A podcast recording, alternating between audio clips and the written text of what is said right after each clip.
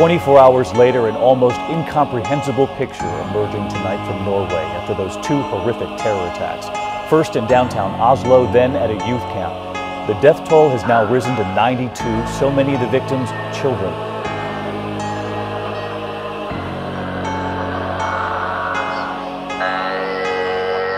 Im Namen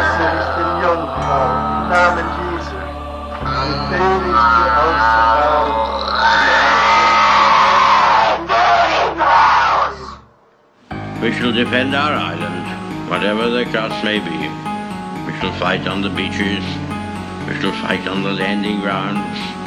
We shall fight in the fields and in the streets. We shall fight in the hills. We shall never surrender. Aló, bueno. Venga, por favor, a mi casa. Es que mi mamá está peleando. Por eso Terror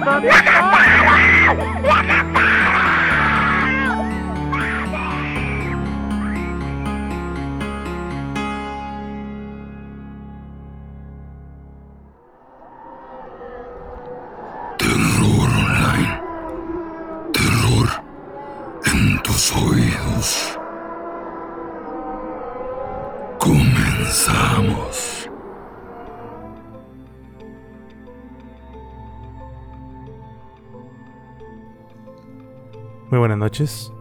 Bienvenidos a este nuevo capítulo del podcast Terror Online, donde estaremos hablando de temas interesantes relacionados con lo paranormal, lo oculto y todo aquello que por las noches no nos deja dormir.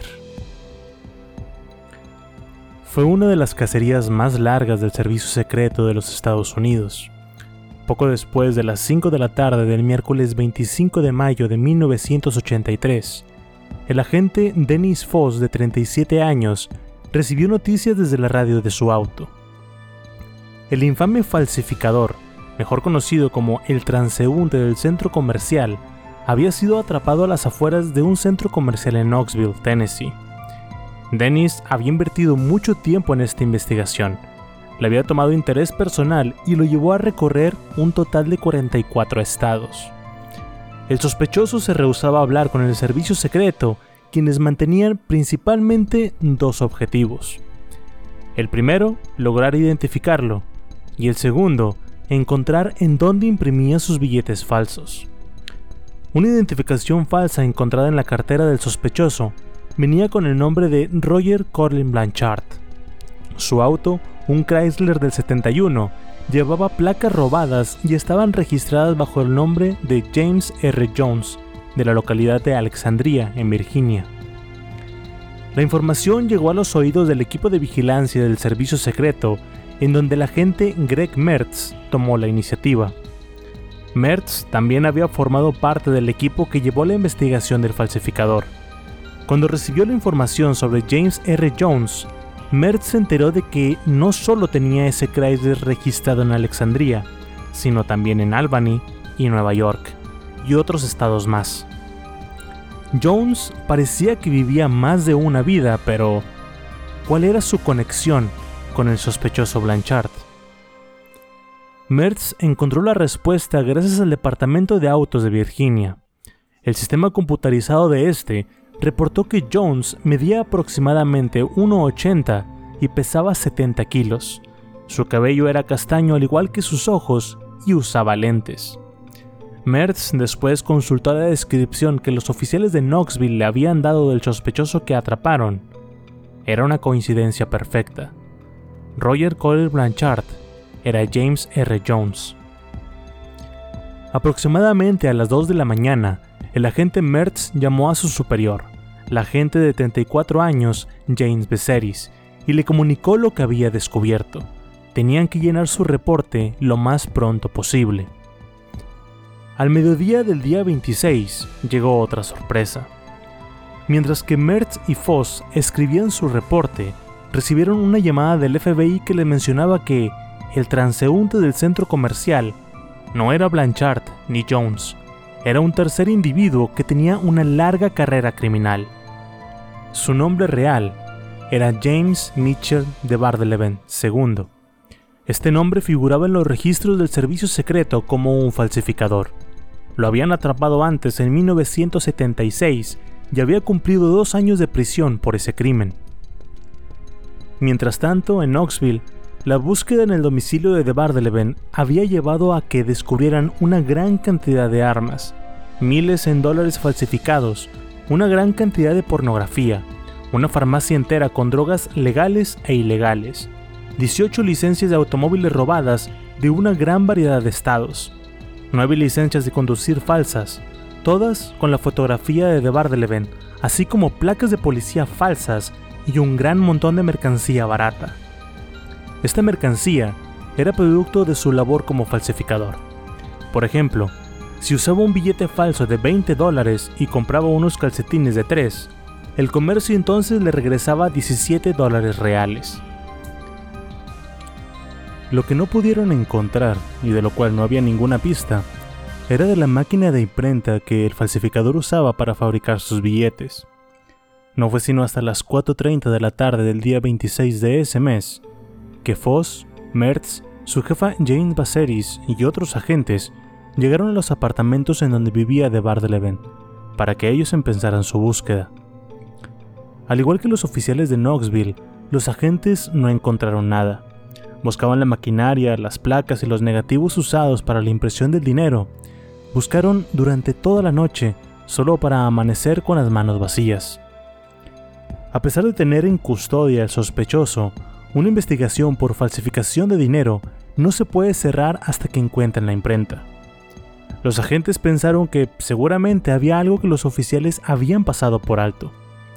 Mertz comenzó a revisar hoja por hoja el registro telefónico. Buscaba alguna marca, alguna hoja doblada, algo que le diera una pista. Después de no encontrar nada, se pasó al libro amarillo. Aquí en México muchos lo conocemos como la sección amarilla. Mertz se fue hoja por hoja. Finalmente encontró un papel dentro, justo en la sección de mudanzas y almacenaje.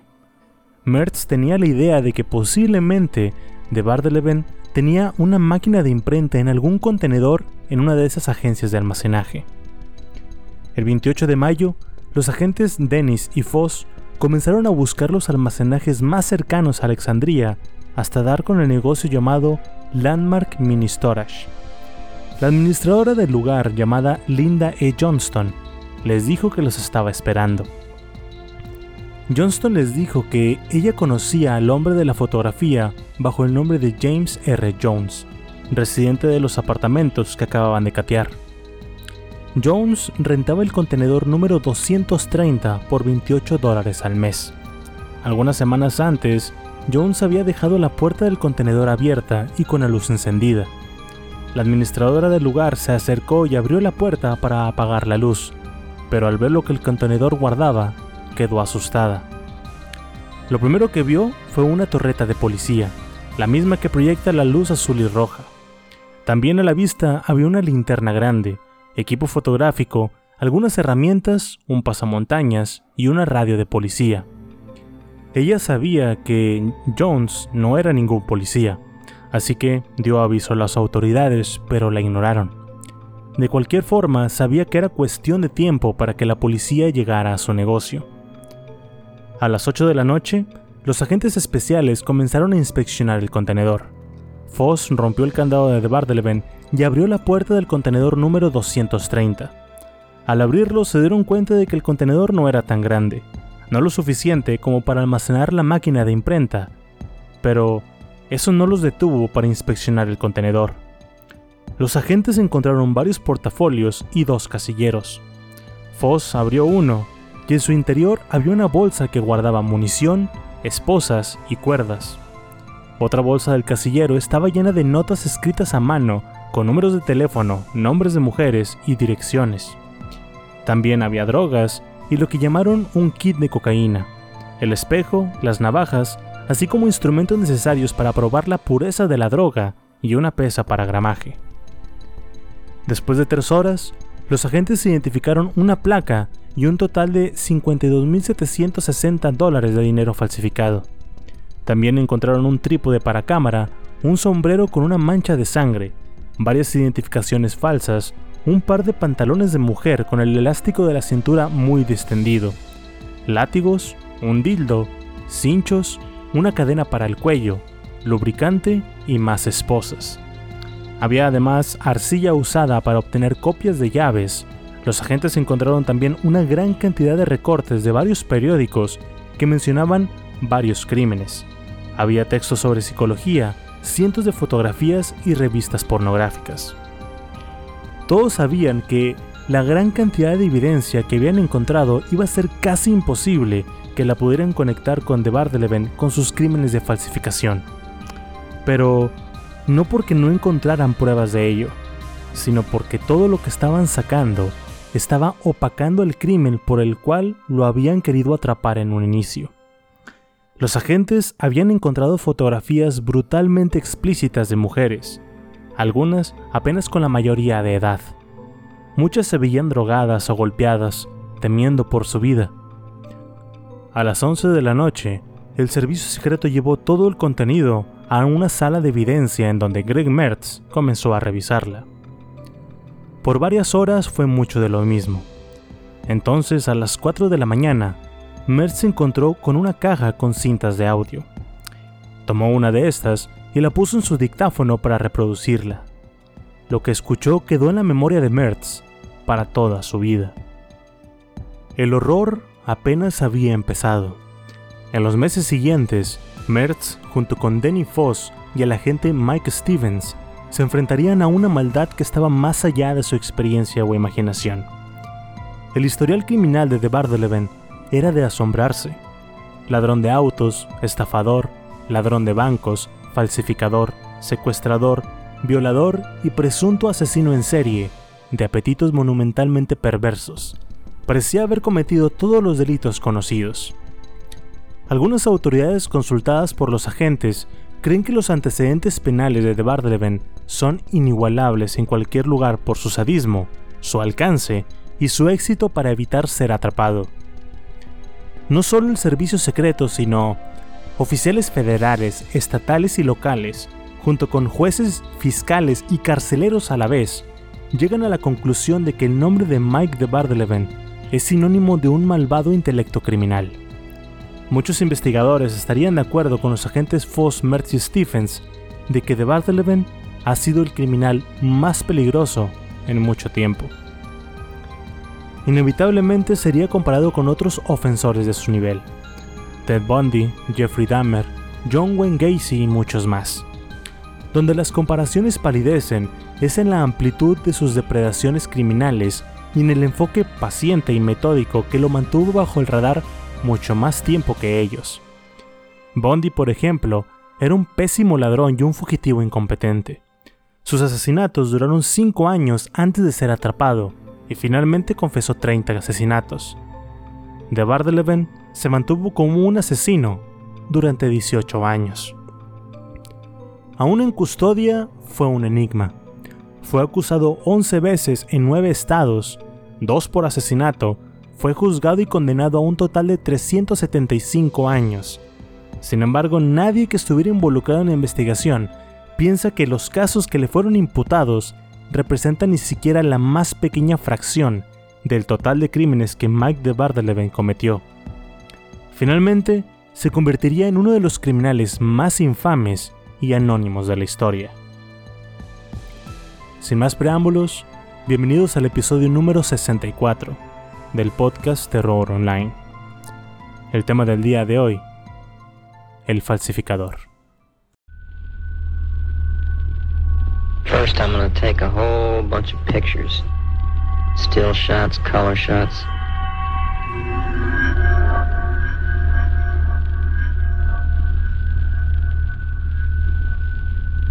You're nothing but a piece of. I'm going to smoke a cigar and push the cigar in the middle of your back and put it out so you can feel the pain.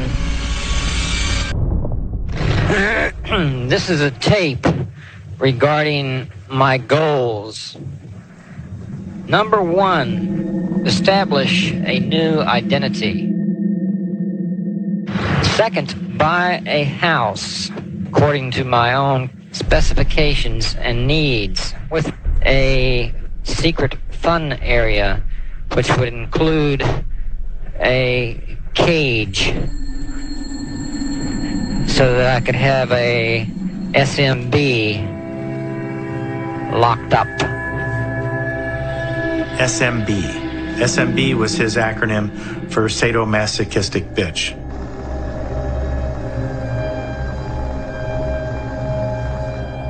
Of prime importance, top priority, would be an incinerator capable of incinerating at a, an extremely high temperature.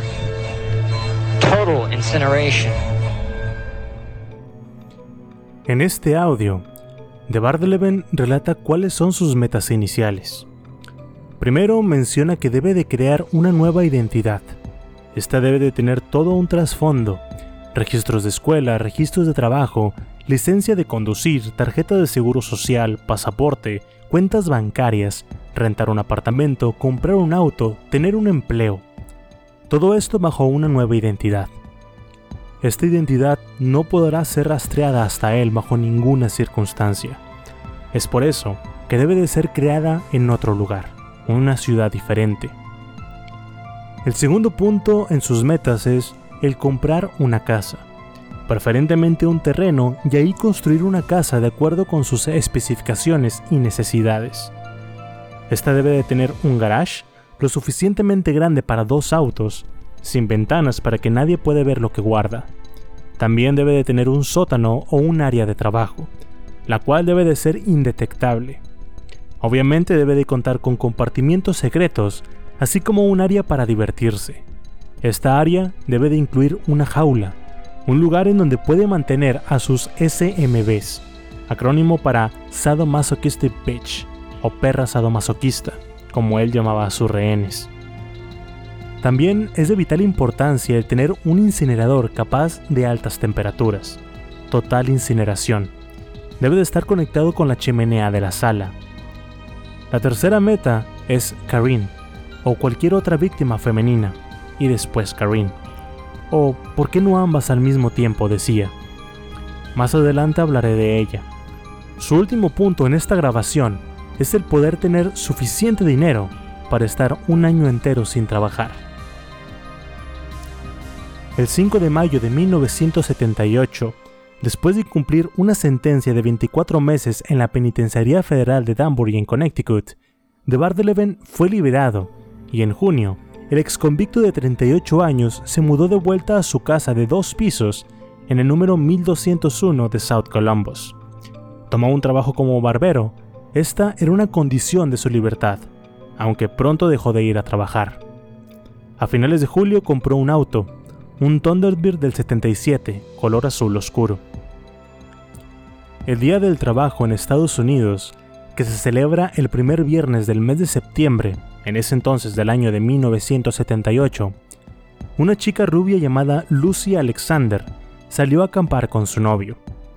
La pareja había ido a una fiesta en un bar después de la medianoche y tras varias horas de beber, Lucy y su novio terminaron peleando. Ella salió del bar y se dirigió hacia el norte en un intento de volver al lugar en donde estaban acampando. A la 1.30 de la mañana aproximadamente, un auto de color azul oscuro se detuvo al lado de ella. El conductor, un hombre blanco de cabello oscuro, barba bien rasurada y traje azul, le preguntó amablemente al adolescente hacia dónde se dirigía y si no quería un aventón. Lucy le contestó que iba al campamento de Indian River y que no, que prefería caminar. El amable extraño insistió. Le dijo que no tenía ningún inconveniente con dejarla cerca, le quedaba de camino. Lucy consideró la hora y el camino que aún le quedaba por recorrer, y finalmente aceptó la invitación. El hombre le preguntó qué edad tenía, Lucy le contestó que tenía 19 años, y en repetidas ocasiones el hombre le dijo que se veía más joven que 19 años. No fue sino hasta que llegaron al campamento que este hombre detuvo el auto y sacó una placa de policía. Se identificó como un agente del FBI y le dijo a la chica que estaba bajo arresto por aceptar el aventón. En algunas partes esto es considerado ilegal. Antes de que Lucy pudiera decir algo o considerara escapar, el hombre le esposó las muñecas por detrás de la espalda y continuó conduciendo. Al principio le dijo que la pensaba llevar con las autoridades locales. Después de recorrer poco más de 15 kilómetros, le dijo que había cambiado de parecer y que la llevaría a la institución correccional de Georgetown. Fue hasta que se detuvieron en medio de la nada que el misterioso hombre dejó de lado la fachada de policía. Detuvo el auto en medio de la nada y Lucy comenzó a gritar. Rápidamente la amordazó con cinta adhesiva y después la lanzó bajo la guantera, con la cabeza en el asiento. Le puso una sábana encima y le dijo, Si me escuchas, no te haré daño. Ella intentó creerle. Lucy pasó las siguientes dos horas amordazadas y con una venda en los ojos. Finalmente se detuvieron en lo que parecía ser una zona residencial. Entraron a una casa y subieron al segundo piso, a lo que parecía una habitación vacía. Lo único que pudo ver fue el catre cubierto con una manta. El hombre le quitó la cinta adhesiva a Lucy que le impedía hablar, pero le dejó la venda en los ojos. Le dijo que si lo veía, entonces tendría que matarla. Lo único que podía ver era un poco de su propio pecho y sus pies. Lucy escuchó cómo el hombre hurgaba en su bolsa. Le dijo que bajaría para llamar a sus padres y pedir un rescate. Lucy esperaba que eso también fuera verdad. Pero, momentos más tarde, este hombre volvió a la habitación. Sin poder ver lo que estaba sucediendo, lo único de lo que Lucy estaba segura era de que eran unos dedos lo que recorrían su cuerpo y la estaban desvistiendo. El hombre le dijo que se acostara en el catre y ella obedeció. Solo escuchaba cómo el hombre se masturbaba frente a ella antes de comenzar a violarla. Esto duró aproximadamente una hora. Después le dijo que se volteara y siguió sodomizándola. El hombre le pedía una y otra vez que lo llamara papi. Se lo pidió tantas veces hasta que alcanzó el clímax. Al terminar se quedó dormida junto a ella. Lo siguiente que Lucy recuerda fue una segunda violación e intermitentes periodos en lo que lo escuchaba beber, fumar y comer queso mientras forzaba a Lucy a que le hiciera sexo oral. Durante este último, el hombre la amenazó de que si lo dejaba de hacer, entonces la mataría. En total, Lucy fue violada en al menos cuatro ocasiones durante un periodo de 18 horas. Cuando ella le rogaba que la dejara ir, el hombre le dijo que lo haría, pero que aún no era momento. Ese momento llegó a la siguiente noche. Lucy no pudo recordar cómo fue que otra vez estaba vestida. Solo recordaba que bajó unas escaleras, bebió un poco de agua y después entró al mismo auto en el que vino, pero con una manta sobre la cabeza. Aproximadamente a las 2.30 de la mañana del martes 5 de septiembre de 1978, Lucy fue liberada en un lugar llamado Hardscrabble. Su captor huyó del lugar y aunque Lucy se quitó la venda de sus ojos, lo único que pudo ver fueron unas luces traseras del auto. El siguiente auto que encontró en la carretera fue una patrulla de policía. Varias semanas después del secuestro de Lucy Alexander, Mike de Bardeleven puso su casa en South Columbus en venta y comenzó a viajar buscando las herramientas necesarias para ensamblar la imprenta que le permitiría falsificar billetes. La casa no se vendió sino hasta inicios de 1979. Fue durante ese año, en febrero, que el servicio secreto cree que Mike de Bardeleven casó a otra víctima. Aproximadamente a las 3.30 de la tarde del 4 de febrero de 1979, en Fayetteville, al norte de Carolina, una mujer de 31 años de nombre Elizabeth Mason estaba en su oficina en una agencia de bienes raíces, cuando de pronto un hombre apareció en el marco de su oficina. Se presentó como Al Weiss. Le dijo que era un empleado del gobierno a punto de ser transferido y le explicó a Mason que estaba buscando casas en las cercanías. Él y su esposa vendrían pronto para tomar la decisión final. Mason recordaría más adelante que lo que más llamó su atención no fue su altura ni su peso. De hecho, estos serían datos que no podrían mencionar, pero el color de su piel, el peinado y sobre todo lo incómoda que él había hecho sentir con su presencia, no lo podría olvidar jamás. Al Wise le dijo que estaba dispuesto a gastar 100 mil dólares o más en una casa. un precio elevado para una residencia en el lugar a finales de los años 70. La gente de bienes raíces le dio un tour por la agencia hasta que el hombre le dijo que buscaba una casa a las afueras de la ciudad, preferentemente junto al lago, y que si podía mostrar las casas más tarde. Mason sabía que era tarde y que seguramente la venta no haría ese día. No tenía la intención de mostrar las casas por nada, pero el hombre seguía insistiendo. Mason le propuso mostrarle algunas casas en las cercanías dentro de su rango y que cuando su esposa llegara podrían ir a ver las casas a las afueras. El hombre accedió. Condujeron en el auto de la agente de bienes raíces hasta una localidad llamada Warrenwood. Después de ver la casa, el hombre le dijo que no se sentía a gusto dejando su auto en la agencia, que quería volver por él y poder ver unas cuantas casas más. Elizabeth Mason, muy a su pesar, aceptó. Después de recoger su auto, Al Wise siguió a la gente hasta llegar a otra residencia. La mujer, por más que intentaba, no podía quitarse de encima esa sensación de incomodidad.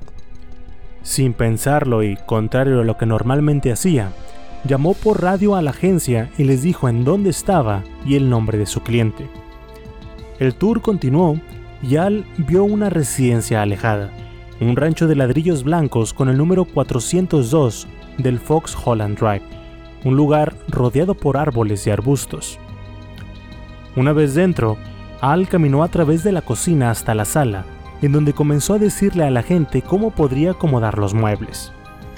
Mason, un agente de bienes raíces con experiencia, se convenció en ese momento que el hombre no tenía la intención de comprar. Estaba acostumbrada a este tipo de comentarios. De igual forma, salió de la habitación para llamar por radio a la agencia y preguntar el precio de la casa. Cuando regresó, Al seguía en la sala, aún en su personaje. Mason siguió de largo hasta un pasillo para mostrarle el resto de la casa, pero cuando el hombre no la siguió, la vendedora regresó a la sala y le encontró de pie, en medio de la sala, apuntándole con un arma. Mason diría más adelante que nunca pensó en estar preparada para una situación similar, una situación en donde pensaba que sería violada, pero años atrás había leído un artículo de una revista sobre una mujer llamada Carol Burnett. La mujer escribió que mientras caminaba por las calles de Nueva York, alguien comenzó a seguirla. La mujer pensó que si lo asustaba, entonces el hombre huiría, así que ella se giró y comenzó a actuar totalmente extraña, gritando y sacudiendo los brazos hacia todos lados. En ese escenario, el hombre que la seguía se asustó y huyó. Mason intentó hacer lo mismo. La gente de bienes raíces atrapó al hombre con el arma con la guardia baja. Notó la sorpresa en su cara, pero no se asustó. Al Wise comenzó a golpear a la vendedora en la cara con su arma, una y otra vez. Una vez en el suelo y cubierta de sangre, el supuesto comprador intentó dispararle, pero el arma no funcionó. Ambos escucharon el clic del arma y Elizabeth se lanzó a atacar de nuevo. De pronto, Al detuvo su ataque y le dijo que solo quería su bolso. Lo dijo varias veces con una voz baja y acobardada. Solo quiero tu bolso, solo quiero tu bolso. La mujer sabía que esa no era verdad, pero intentó creerlo, así que le gritó que estaba en el auto, que tomara las llaves y se fuera. La mujer recordó que apenas tenía unos 18 centavos, pero prefirió no decirle. En cambio le dijo que ahí estaba su chequera, que podía tomarla e irse. Antes de hacerlo, el hombre le dijo que la iba a atar, que la dejaría ahí y se iría. Llena de miedo y desesperación, Mason eligió creerle. Le pidió al extraño piedad. Le dijo, mira, estoy herida y nadie sabe dónde estoy. ¿Llamarías a alguien para decirle en dónde estoy? El hombre prometió hacerlo. Mason le dio un número de teléfono y después le colocó cinta adhesiva en la boca para callarla. Las manos ya estaban atadas en su espalda. Mientras que la mujer estaba en el suelo completamente indefensa, al la tomó de la garganta y azotó la cara de la vendedora contra el suelo del baño. Después comenzó a golpearla y a patearle la cara mientras le gritaba, Desmáyate perra, desmáyate. Sobre su espalda y solo con sus pies libres, Mason trató de golpearlo y de usar sus hombros para proteger su cuello, pero él seguía atacando su garganta. Finalmente, Mason se desmayó. Aquí sucede algo curioso y ustedes eligen si creerlo o no. Pero Mason mencionó que recuerda estar en un lugar fuera de su cuerpo mientras estaba inconsciente, como si estuviera flotando y que podía ver que había una especie de espíritu con ella, pero que no podía ver su rostro. Era una mujer. Había otros dos con ella que no podía ver. Uno estaba detrás y otro arriba. Todos estaban ahí, flotando, y la sensación era placentera. La mujer les preguntó si podía volver. Uno de los tres entes le dijo, no, no creo que puedas. Las cosas no funcionan así. Elizabeth se acuerda de haberles preguntado si podían asegurarse de eso. Después uno de los entes flotantes le dijo que estaba bien, que podía volver. Todo esto sucedió en un lapso de 45 minutos, el tiempo que estuvo inconsciente. Sus manos seguían atadas a su espalda, pero ahora su ropa interior estaba en los tobillos. De alguna manera se pudo poner en pie y caminar hacia una casa cercana, en donde tocó el timbre con la barbilla. Los residentes estaban asustados de encontrarlos de esa manera y llamaron a la policía. Mason recibió atención médica, 31 puntos en la cabeza y vendas por todo el cuerpo. A la par que la vendedora se recuperaba, la investigación de su ataque no llegó a ningún sitio. Varios días después de ser dada de alta, Mason recibió una llamada en su casa. La voz del otro lado le preguntó, ¿Es esta Elizabeth Mason? Sí. Elizabeth Mason, la agente de bienes raíces. Sí, sí lo soy. Entonces hubo un silencio y colgaron. La vendedora reconoció la voz. Era su atacante. Mason le dijo a la policía que, en caso de que su atacante fuera atrapado, ella podía recordar su voz. No había duda, nunca la podría olvidar. En mayo de 1979, tres meses después del ataque de Elizabeth Mason, de Bardeleven encontró una guarida perfecta. Pagó 230 dólares al mes y estaba listo para instalar su fábrica de billetes, una 1250 Multilit. Haciéndose pasar por Frank A. Turner, compró la prensa por 600 dólares de una empresa llamada BPS Printing Service. Días más tarde, los residentes notaron que su nuevo vecino, un hombre pálido de lentes, comenzaba a sellar las ventanas de su casa. Una vez que de Bardeleven se sintió libre de las miradas de los demás, comenzó a armar la máquina en el segundo piso de su casa. Unas semanas después, en el Memorial Day, o el Día de los Caídos, al igual que Lucy Alexander, Laurie Jensen de 20 años se convirtió en la siguiente víctima de The Bardeleven. Justo antes de la medianoche del 1 de junio, Laurie Jensen cerró la tienda de conveniencia en la que había sido contratada durante ese verano. Como era usual, cerraría la tienda y caminaría unos cuantos minutos hacia su casa. En el camino, Laurie se encontró con un hombre que trotaba por la banqueta. Intercambiaron un casual hola y justo después, un auto azul oscuro se detuvo junto a ella. Policía, le dijo el hombre. Se inclinó sobre el asiento del pasajero y le mostró su placa. Súbete al auto, le dijo.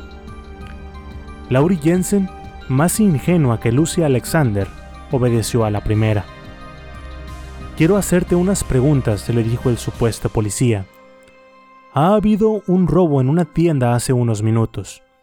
Los sospechosos fueron un hombre y una mujer, y te acabo de ver saludar al que corrió junto a ti. Pienso que ese es tu cómplice. Jensen le dijo al oficial que estaba equivocado, que no había robado nada, estaba trabajando desde las 2.30 de la tarde.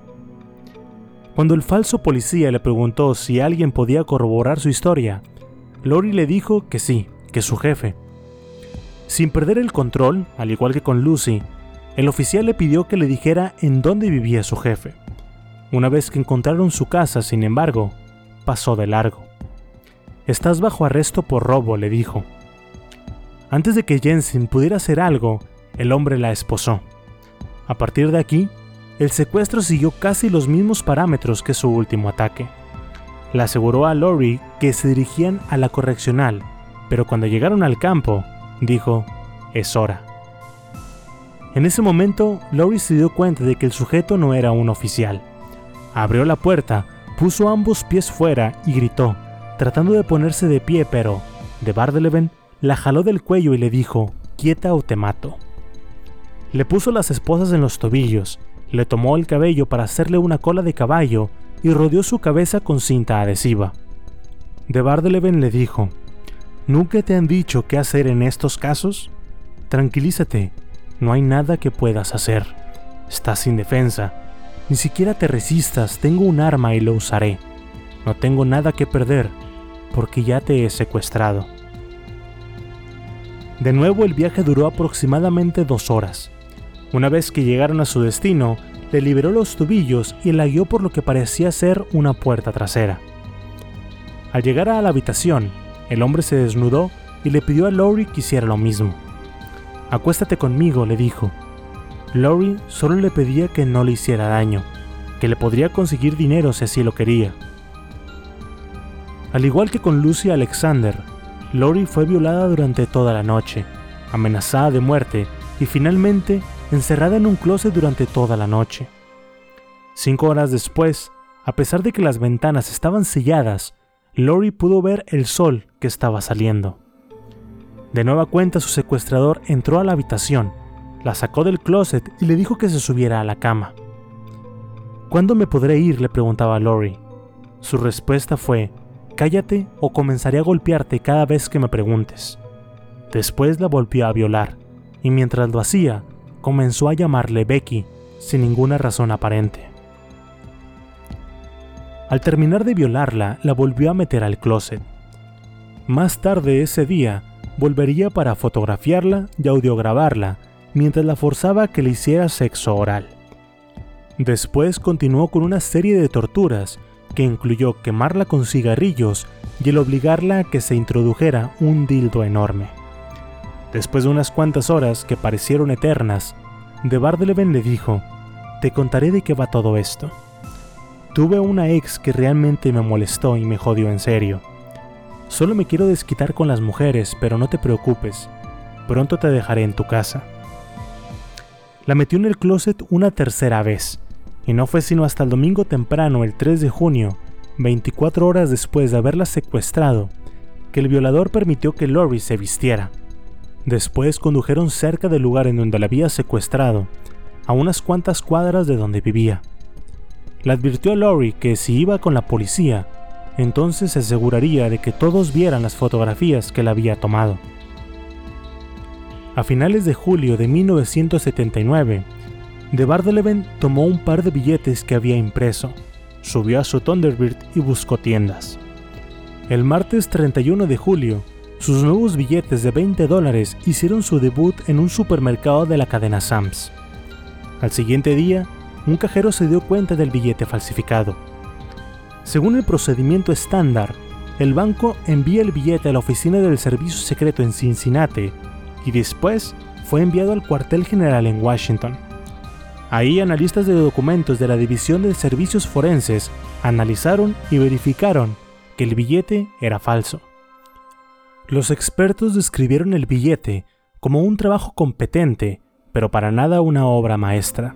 Una nota engañosa, en el lenguaje del servicio secreto, esto significa que una persona cuidadosa no podría ser engañada.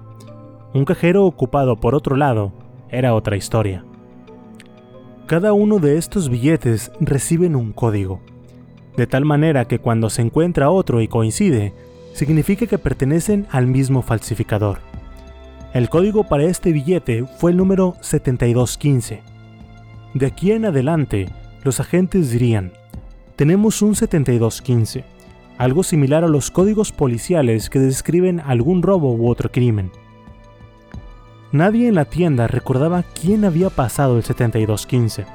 Sin embargo, una empleada del local Donut Palace o el Palacio de las Donas se había rehusado a aceptar el billete y tenía una clara imagen del hombre. De acuerdo con la empleada y otros empleados del negocio, el sospechoso era un hombre blanco de unos 35 años, un metro ochenta de altura de alrededor de unos 70 a 75 kilos y cabello negro. Llevaba un reloj dorado y lentes de armazón grueso. El 1 de agosto, otro 7215 fue recuperado en una tienda de Cincinnati. Después nada hasta el día 21. En este caso, en un restaurante de hamburguesas. De ahí no hubo nada hasta el 13 de noviembre. Los expertos en Washington compararon el nuevo billete con el 7215 y determinaron que se habían usado las mismas placas, excepto que el sello había sido cambiado. Antes decía Ciudad de Kansas y ahora decía Nueva York. Este nuevo billete fue designado con el código 7373. Días después, otro billete diferente fue recuperado de un banco en Pensilvania, código 7404. De Bardeleven se había mantenido ocupado. El total estimado que el falsificador había hecho durante esos pocos meses del año de 1979 ascendía a 1.500 billetes falsos, un total de 30 mil dólares. Los billetes falsos fueron recuperados de cajas registradoras de 38 estados del país.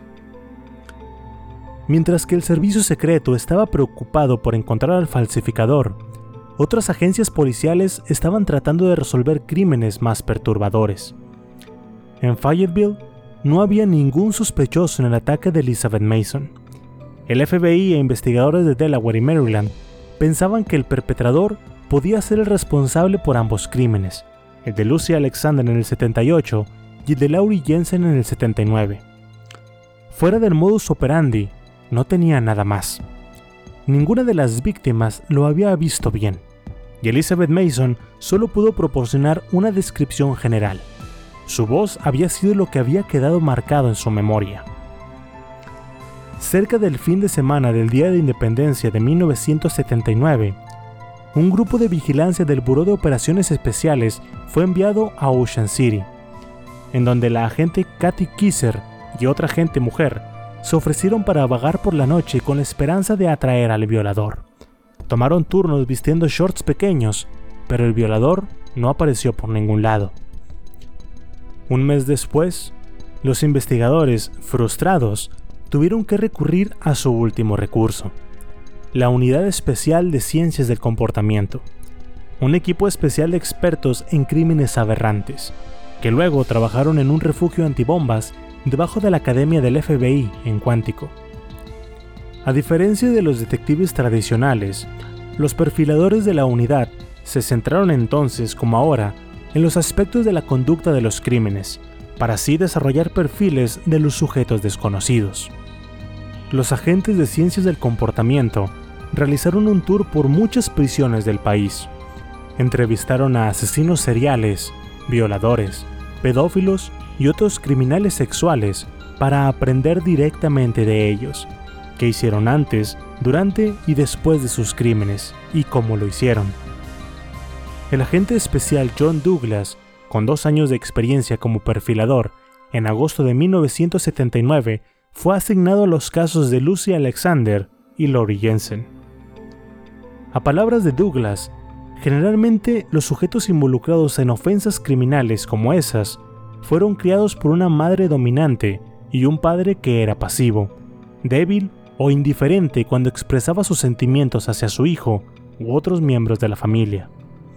Durante la pubertad, seguramente se vio envuelto en ofensas criminales y muy probablemente ya había afrontado alguna autoridad local.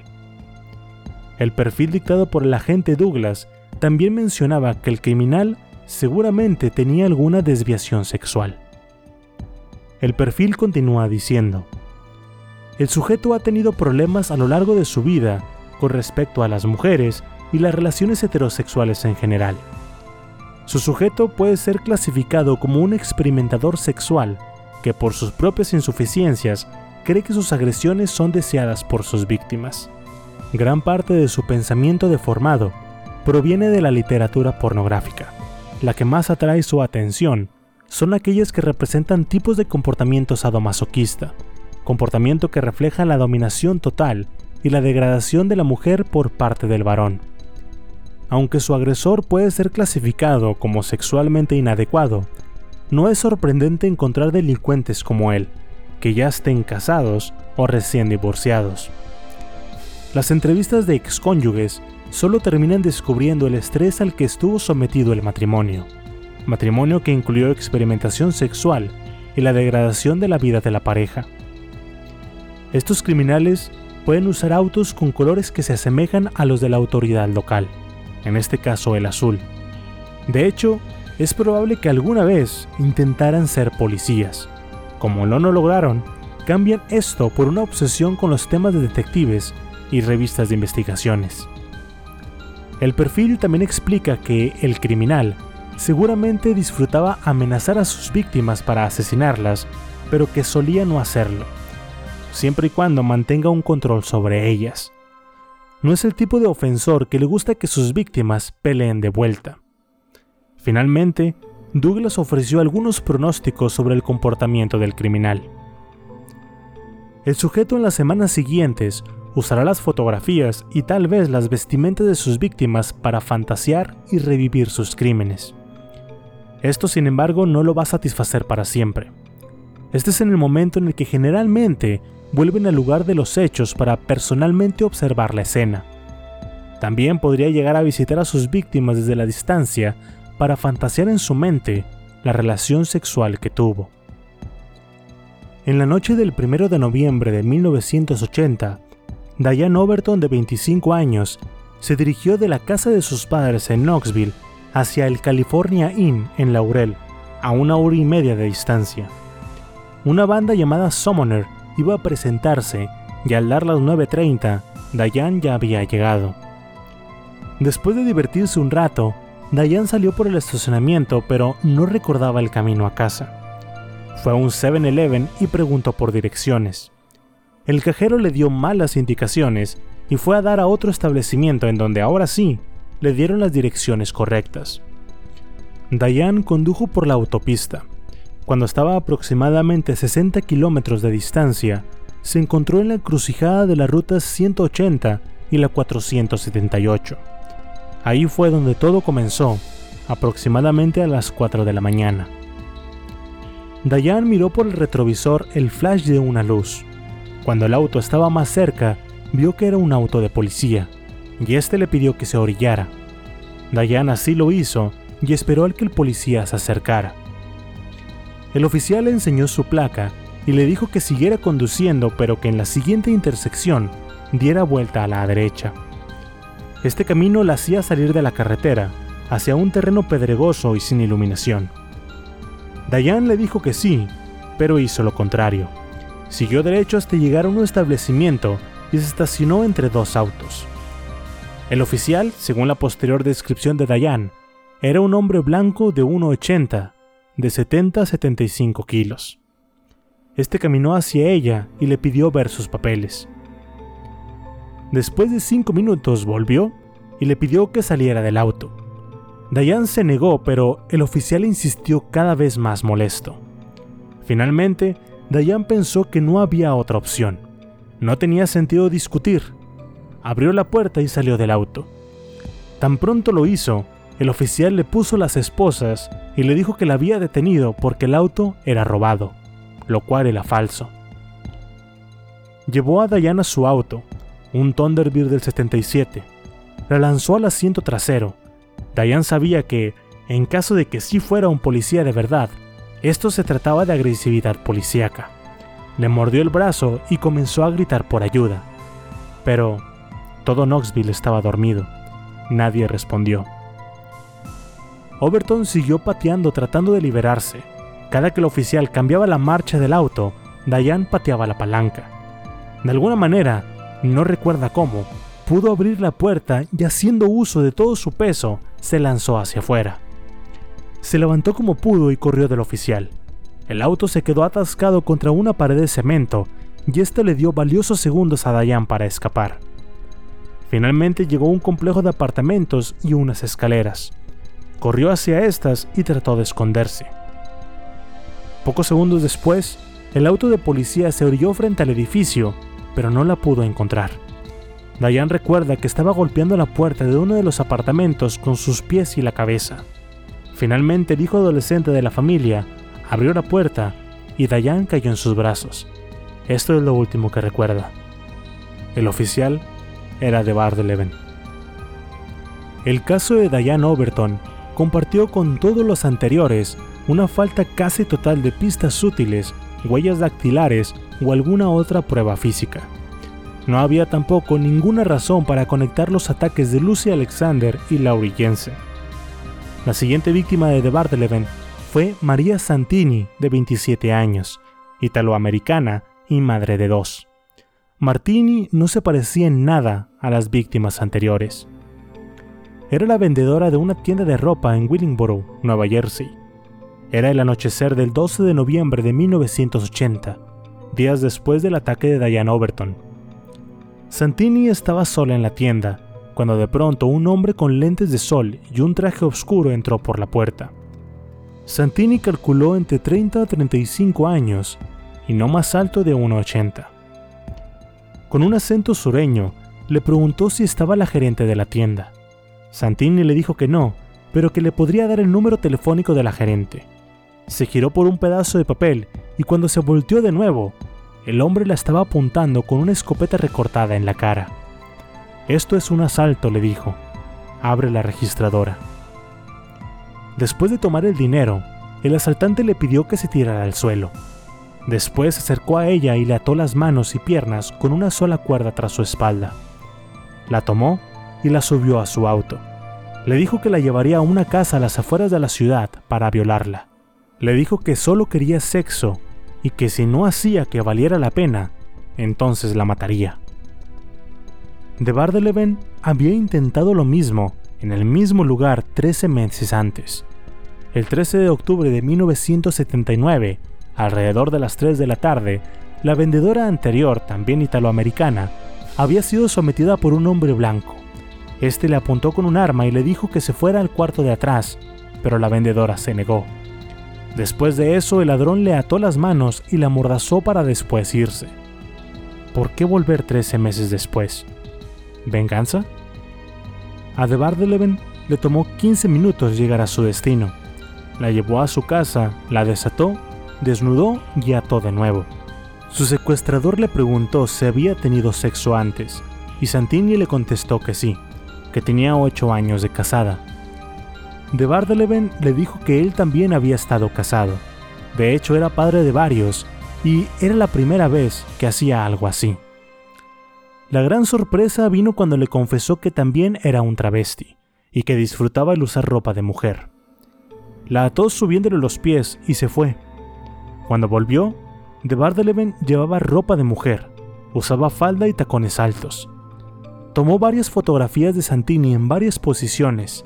Cuando Santini se quejó de que no podía respirar por la mordaza, de Bardeleven se la quitó y le puso una tela en la boca. Después la llevó a otra habitación que tenía todo su equipo fotográfico, además de varios pares de zapatos de mujer que lo obligó a usar mientras la fotografiaba. Después de la sesión, la acostó en la cama y comenzó a tocarla, pero no la violó. Después de un rato, de Bardeleven se cambió de ropa y permitió que Santini se pusiera la suya. Era hora de volver a casa. El camino de vuelta tomó el doble de tiempo que el anterior. Santini iba con una venda en los ojos, pero aún así se dio cuenta de que el hombre había dado varias vueltas innecesarias. Finalmente la ayudó a salir. Le dijo que la dejaría escapar, y le explicó hacia qué dirección tenía que dirigirse para no terminar perdida en el bosque. Le preguntó si quería un poco de dinero para que pudiera hacer una llamada y que alguien la fuera a recoger, pero Santini le dijo que no, que no se preocupara, que seguramente alguien más le ayudaría. Por último, de Bardeleven le dijo que no se moviera de ahí hasta que escuchara que ya se había ido. A pesar de que lo escuchó irse, María Santini se quedó ahí parada, estaba petrificada a pesar de que pensaba que su secuestrador podría volver por ella para llevarla al bosque y matarla. El 27 de abril de 1982, en Bossier City, Luisiana, a aproximadamente 30 kilómetros de la frontera tejana, el staff de la agencia de bienes raíces Norman Realty estaba llevando a cabo su reunión diaria cuando un hombre que se identificó a sí mismo como el Dr. Zack llamó a la oficina insistentemente buscando a la vendedora Jean McPaul. una atractiva mujer que había sido vendedora de casas desde hace cinco años. Al principio, Jean se negó de dejar la reunión, pero el supuesto doctor siguió llamando y preguntando por ella. Finalmente, Jean tomó la llamada y este le dijo que estaba buscando una casa nueva por el área y que estaba ansioso por comprar. El dinero no sería inconveniente. La próxima vez que Jean McPaul fue vista, fue en su auto un Pontiac Phoenix con dirección a una subdivisión de casas de aproximadamente 100 mil a 300 mil dólares. En el asiento del copiloto iba el Dr. Zack. Tom Kennedy, un contratista de construcción, estaba en la oficina de ventas esa mañana. De acuerdo con el reporte de la policía, el contratista describió al Dr. Zack como un hombre blanco de 1,80, con lentes y tez pálida. Finalmente, después de esperarla en el auto, McPaul regresó con un listado de cinco casas que le quería mostrar a su cliente esa mañana. Poco después, un empleado de la oficina recordó que la ubicación de la caja de seguridad de una de las casas que McPaul pretendía mostrar había cambiado. El empleado alcanzó a la vendedora a quien encontró parada junto a su coche. El cliente del Dr. Zack seguía en el auto y cuando vio que el empleado se acercaba, levantó el periódico para taparse el rostro. Este empleado fue el último en ver a la vendedora de bienes raíces Jean McPaul con vida. Norman Hood, el dueño de la agencia, y otro vendedor condujeron a la casa que Jean le iba a mostrar a su cliente después de que pasaran varias horas sin saber de ella. Cuando llegaron, encontraron el auto de la vendedora estacionado detrás de la casa. El vehículo estaba vacío. Norman Hood revisó que Jean había entrado a trabajar alrededor de las 10.30 de la mañana ese día. Había tomado cinco juegos de llaves que aún no habían sido devueltas. Hood contactó a la policía y después llamó a la hija de McPaul de nombre Karen. Le preguntó si había escuchado algo de su madre, pero Karen le dijo que no algo que era muy extraño porque su madre siempre llamaba a casa cada cierto tiempo para reportarse, un viejo hábito. Brian Douglas Payne, de 33 años en ese momento, estaba entre los oficiales de policía que respondieron al llamado de Hood. Había estado seis años en la fuerza, los últimos dos como detective de homicidios. Su primera orden fue el ordenar a la unidad de vigilancia que custodiaran su auto por toda la noche. La vigilancia pasó sin ningún incidente. A la mañana siguiente, Detective Payne visitó las oficinas de la agencia de bienes raíces y todos en el lugar dijeron lo mismo. Jean no haría algo así, no desaparecería. Su jefe, el señor Norman Hood, le dio la lista de casas al detective Payne. Este de inmediato se fue a registrar las casas, buscó en los almacenes, closets, sótanos y nada. Entonces llegaron a la tercera casa e hicieron lo mismo. En esta el detective Payne vio cómo las alfombras del lugar estaban dobladas. Las alfombras marcaban un camino, el ático. El detective junto con su compañero Glenn Stropples bajaron la escalera del ático y subieron a revisar. Con la mitad del cuerpo aún debajo, el detective iluminó el lugar con su linterna hasta que la encontró.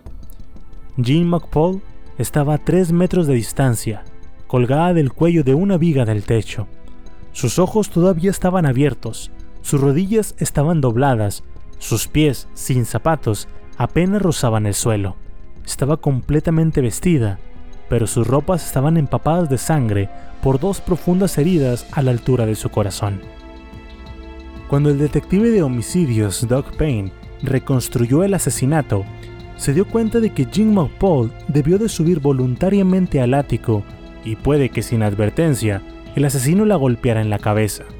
Esto solo la sacaría de balance. Después usó el cinturón de la mujer para asfixiarla.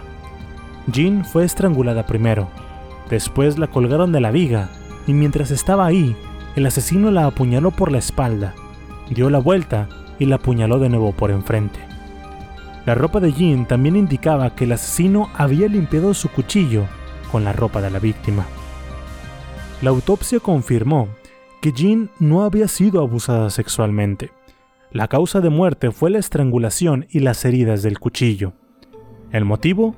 Ese era el gran problema según el detective. No parecía haber uno. Una vez más, las ciencias del comportamiento fueron consultadas para una idea de cuál podría haber sido el motivo. Según ellos, el motivo era el asesinato en sí. El asesino seguramente estaba experimentando un gran estrés antes del asesinato. El tipo de estrés que es causado por la pérdida de un ser querido, como una madre, esposa o hijos. La pérdida se puede deber a la muerte de alguno de ellos o a un divorcio. Todo este estrés e ira resultó desbocada en la víctima que seguramente fue elegida específicamente por el asesino. No se trataba de una víctima al azar. El hecho de que el Dr. Zack preguntara por Jean McPaul directamente por su nombre sugería a la policía que eran conocidos, lo cual es muy común en los casos de asesinato. Sin embargo, Doc Payne descubrió que la fotografía y el nombre de la víctima habían aparecido en un anuncio del periódico local, y que además Jean misma había estado presente en una campaña de publicidad repartiendo panfletos en el centro comercial cercano semanas antes de su asesinato. Posiblemente el asesino identificó a su víctima de esa manera. Es posible que ese día recibiera un panfleto directamente de su víctima. El miércoles 18 de abril de 1982, unas cuantas horas después de que el detective Payne y Sproles descubrieran el cuerpo de Jean McPaul, Mike de Bardeleven estaba a más de 100 kilómetros de distancia en dirección a Carolina del Norte. Para las 9 de la noche ya había dejado un par de billetes falsos en dos centros comerciales y obtenido un total de 600 dólares en cambio. Salió del lugar sin ningún problema, pero la policía del lugar, junto con un retrato hablado elaborado por varios agentes del servicio secreto, le permitieron a los empleados del centro comercial el preparar a nueve vendedores de distintas tiendas para que identificaran un billete falso y para que recordaran al hombre que se los había dado. Debían de darse cuenta, fingir que no lo habían hecho y guardar en su memoria lo más que pudieran del falsificador. Estas memorias serían usadas para producir un retrato más detallado, Bob Turner, el coordinador del departamento encargado de las falsificaciones en ese lugar, contrató a un artista local para que dibujara el criminal a partir de las declaraciones de los testigos. El resultado fue un retrato de un hombre blanco de mediana edad, con lentes y una nariz muy particular. El 20 de octubre de 1982, uno de los billetes falsos del falsificador llegó a las tiendas del Aeropuerto Nacional de Washington. Los agentes pensaron que posiblemente era un piloto.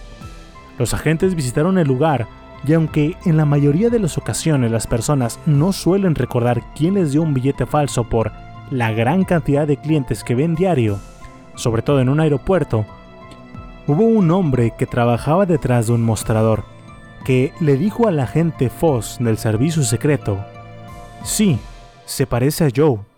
Después el hombre llamó a otro empleado y le dijo, Oye, mira esto. El otro contestó, ¿no es ese Joe? Los agentes siguieron esta pista.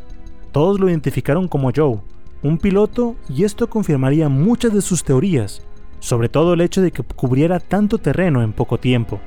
O era un piloto o algún tipo de vendedor de carretera. Desafortunadamente los agentes le estaban ladrando al árbol equivocado. Eventualmente obtuvieron los registros de vuelo del tal Joe Ninguno de los destinos parecía coincidir con el lugar de los crímenes. El piloto Joe no resultó ser más que un tipo muy parecido al que buscaban.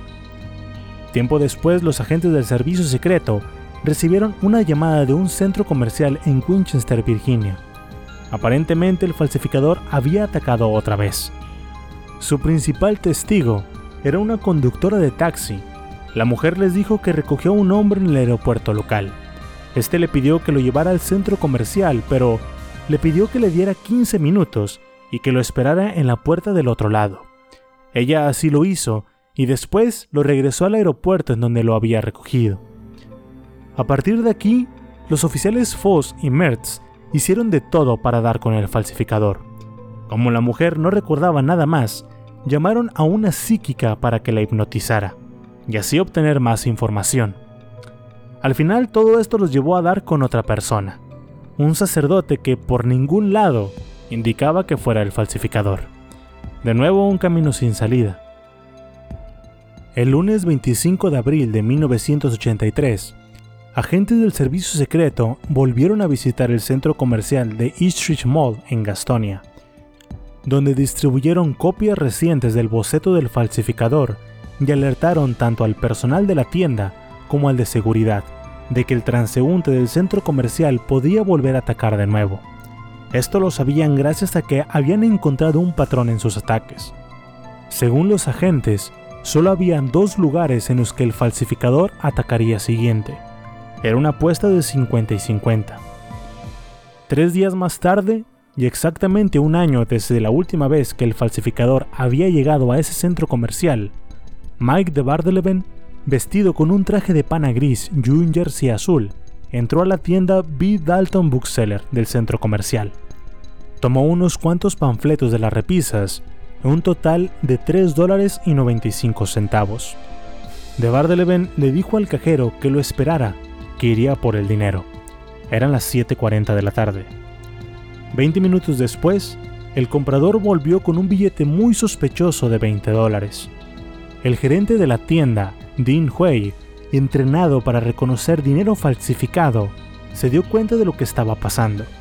Aún así, aceptó el billete y le dio su cambio a De Bardeleven. Cuando éste salió de la tienda, el gerente decidió seguirlo.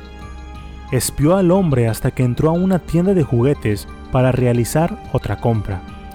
Cuando el sospechoso salió del local, el gerente de la librería lo siguió hasta su próximo blanco, una tienda de JCPenney. Cuando vio que se formó en la fila para pagar, Huey volvió a la librería y llamó por teléfono al guardia de seguridad, Ray Harold Barker. El gerente llamó directamente a su extensión sin saber que justamente el día anterior el teléfono de Barker se había descompuesto. Huey siguió llamando por cinco minutos y después decidió mandar a uno de sus empleados a buscar a Barker personalmente. Más tiempo perdido. Cuando lo encontraron, Barker tomó otro equipo de radio y recibió la descripción del sospechoso. Entre las que recibieron la alarma también estaba Bárbara Alexander, una operadora de consola en el departamento de seguridad. Ella era los ojos del centro comercial. Bárbara inmediatamente comenzó a cazar al falsificador en sus 11 monitores de blanco y negro. Finalmente, dio con un hombre que coincidía con la descripción. De Bardeleven estaba haciendo otra compra en una tienda. De acuerdo al procedimiento, Bárbara le mandó un mensaje a Achwadin, un detective vestido de civil que trabajaba en el primer piso del centro comercial. Bárbara le dio la descripción y ubicación del falsificador. Después, de Bardeleven se movió al departamento de cuidado personal, en donde compró más artículos de poco precio. Para ese entonces ya eran las 8.10 de la noche. El transeúnte del centro comercial salió del departamento de cuidado personal hacia otra tienda de juguetes que estaba al lado. Fue ahí donde finalmente se dio cuenta de que alguien lo estaba siguiendo. Bárbara en sus cámaras vio cómo comenzó a temblar. El detective no quería que el falsificador se diera cuenta de que estaba cerca. Aparte no estaba armado. El detective lo siguió por todo el centro comercial. Ya no se detuvo en ninguna tienda. Finalmente el detective vio hacia donde se dirigía, el estacionamiento. Cuando el detective salió del centro comercial, vio cómo el sospechoso corrió a toda velocidad hacia su auto. El detective no pudo alcanzarlo, pero sí logró anotar la matrícula. North Carolina, placa RYP-87. Una revisión rápida con el Departamento de Vehículos de Carolina del Norte evidenció que la placa con ese número era de un auto robado.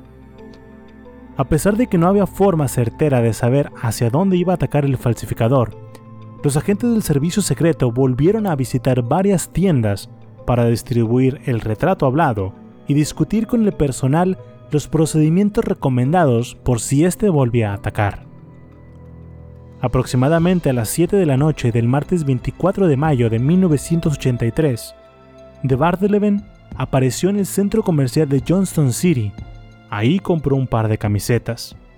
40 minutos después, se fue a otro centro comercial, también de la misma ciudad, donde usó otros 13 billetes falsos, todos códigos 7373 y 7404. A las 8.40 entró al centro comercial Fort Henry en Kingsport.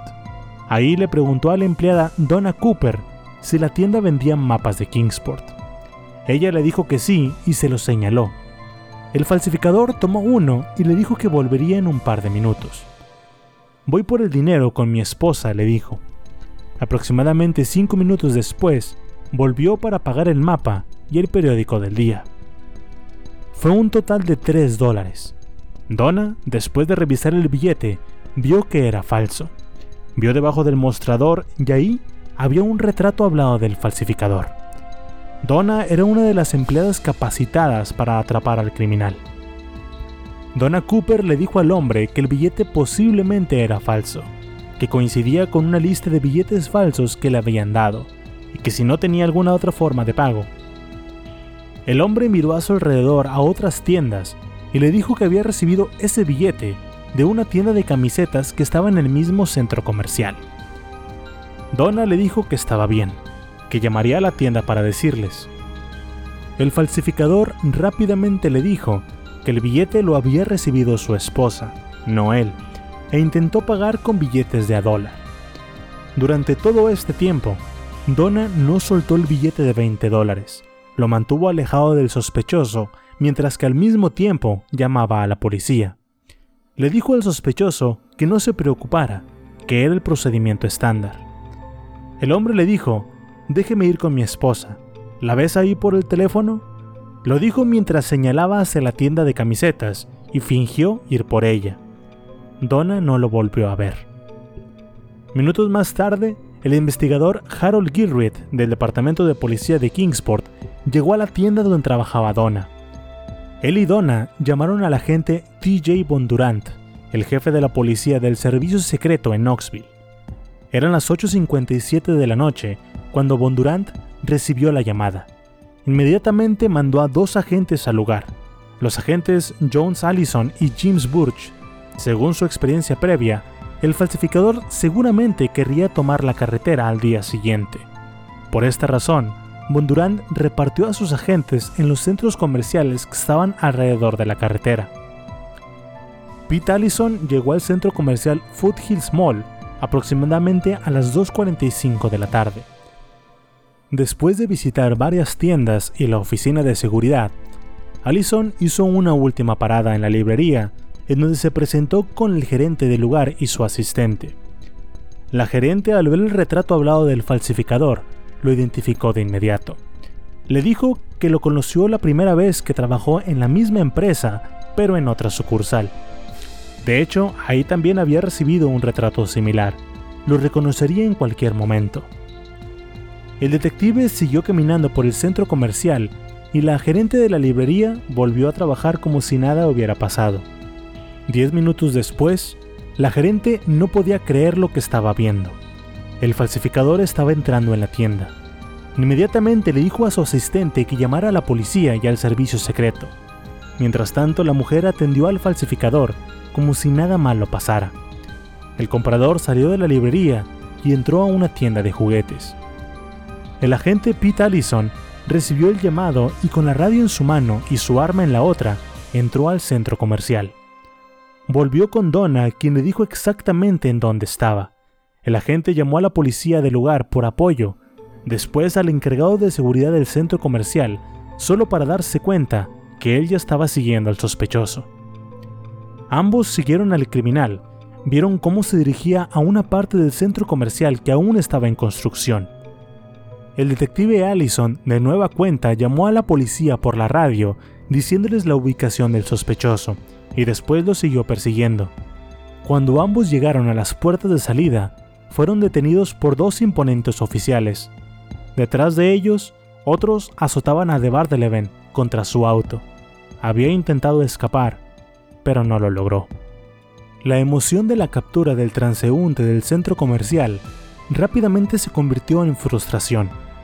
El sospechoso se negaba a cooperar y no fue sino hasta que recibieron un reporte del FBI con sus huellas dactilares que supieron cómo se llamaba la persona que tenían enfrente. Mike de Bardeleven. Para el agente Mike Stephen, el nombre le traía malos recuerdos cuando arrestó al sospechoso años atrás en 1976. Fue ahí cuando le compartió a sus compañeros, Fuss y Mertz, lo que sabía de The Bardeleven. Stephen les dijo que había atrapado a The Bardeleven fuera de su casa en el número 1201 de South Columbus. A la mañana siguiente de que lo atraparon, él y otros agentes entraron a la residencia para realizar una búsqueda. La casa era un completo desastre. Unas escaleras en un pasillo muy angosto daba a dos habitaciones cerradas con un baño entre ellas. Detrás de una de las puertas se escuchaba un ruido constante. Con su arma desenfundada, Stephen abrió la puerta y encendió la luz. Instantáneamente, un proyector comenzó a reproducir una película pornográfica en la pared. Los ruidos provenían de una radio encendida en la habitación. Una vez que apagó el proyector, Stephen se dio cuenta de que estaba en un lugar completamente cerrado. El olor del sudor se había impregnado en las paredes, las cuales estaban tapizadas de revistas pornográficas. El suelo estaba lleno de colillas de cigarro y varios platos con comida a medias. Había cajas con anotaciones a mano, y estas anotaciones tenían las descripciones de mujeres, sus nombres, direcciones, medidas y una breve descripción de cada una. Había dildos, látigos, vibradores, pastillas de todo tipo, esposas y varios metros de cuerda, así como grabaciones de audio de todo, desde shows de televisión hasta conversaciones telefónicas de líneas de adultos. En la cama de The Bardeleven, las sábanas sucias apenas cubrían la gran cantidad de revistas y fotografías pornográficas que había. La mayoría de este material era de una temática bondage y anal. Debajo de las almohadas había un revólver y una pistola de 9 milímetros, ambas cargadas. El servicio secreto recuperó en esa ocasión cinco armas de fuego y más de 3.500 balas de varios calibres. Stephens fue a la otra habitación. Esta estaba cerrada con un candado, nada que un mazo no pudiera romper. Al entrar a esta segunda habitación, encontraron la imprenta de The Bardeleven. El servicio secreto se había hecho de la evidencia. Tenían el testimonio de otros testigos, el caso era sólido y seguramente resultaría con el falsificador en la cárcel. Sin embargo, esa redada en la casa de 1201 de South Columbus le había traído más preguntas que respuestas. Los agentes del servicio secreto estaban acostumbrados a lidiar con criminales aberrantes, muchas veces violentos, pero Stephens les mencionó a sus compañeros que nunca había encontrado un criminal tan peculiar como él. Después de la redada se llevó a cabo una entrevista que Stephens y su compañero en ese momento, Art Gallow, tuvieron con la esposa de The Bardeleven, Karin, de 25 años. De la forma más amable posible, Stephens le mencionó a la mujer sobre la pornografía, las armas y todo lo demás encontrado en la residencia de su esposo.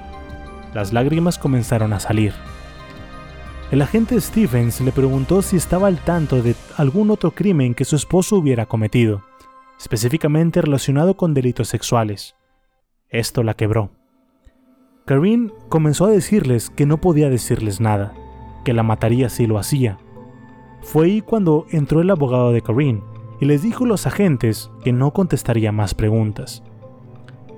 Stephens también le contó a sus compañeros, Fuss, Mertz y a su jefa Jane Becerris, la historia de Philippa Boliner, una bailarina de Memphis quien había sido golpeado salvajemente con un arma en 1975 por un hombre que se hacía llamar Eugene Baker. Boliner identificó más tarde a De Bardeleven como Baker. Sin embargo, el fiscal en su momento no quiso aceptar la acusación de Filipa. La razón, según el fiscal, porque ella era una prostituta de medio tiempo, y que una prostituta no era muy convincente para el jurado. El sábado 28 de mayo de 1983, Cuatro días después del arresto de De Bardeleven en el centro comercial, un exhausto agente Greg Mertz se sentó a revisar las pertenencias de De Bardeleven, todo lo que había encontrado en el almacén del Landmark Mini Storage que les dije al principio. Mertz apenas había dormido 6 horas en las últimas 72 horas. Buscaba alguna pista que los llevara con la imprenta de De Bardeleven. Para las 4 de la mañana, Mertz encontró una gran cantidad de recibos con distintos alias que de Bardeleven había usado en varios almacenes. Mertz, Foss y Stephens ya habían discutido la posibilidad de que de Bardeleven llevara a la vez varias vidas paralelas. Estos recibos de pagos les hacían pensar que posiblemente habría más contenedores bajo otros nombres. Pensando en esta posibilidad, Mertz desvió la mirada a la caja que contenía las cintas de audio y vio una que estaba etiquetada como Karin. Al principio pensó que ese nombre se le hacía conocido. Mertz pensó que tal vez podría darle alguna pista en la operación de la falsificación. Tomó la grabación y la puso en su dictáfono. Lo primero que escuchó fue a una mujer que gritaba en pánico, ¿Qué me vas a hacer? Después escuchó los gemidos de un hombre. La mujer seguía gritando, No, no, ¿qué me vas a hacer? ¿Qué me vas a hacer? Por favor, no lo hagas otra vez. El hombre le preguntaba que si iba a llorar, y la mujer, a pesar de que ya lo estaba haciendo, le contestaba que no. Por favor, suéltame Mike, le decía. La grabación de hora y media claramente retrataba a Mike de Bardeleven torturando y sodomizando a su esposa Karen. De Bardeleven la obligó a rogar mientras le hacía daño y la humillaba. Por favor, déjame morir, rogaba su esposa. ¿Por qué no puedo morir? Mertz pausó la grabación. Minutos más tarde colocó la grabación en el escritorio de Danny Foss y dejó una nota que decía, escúchalo. Después se fue a su casa e intentó descansar.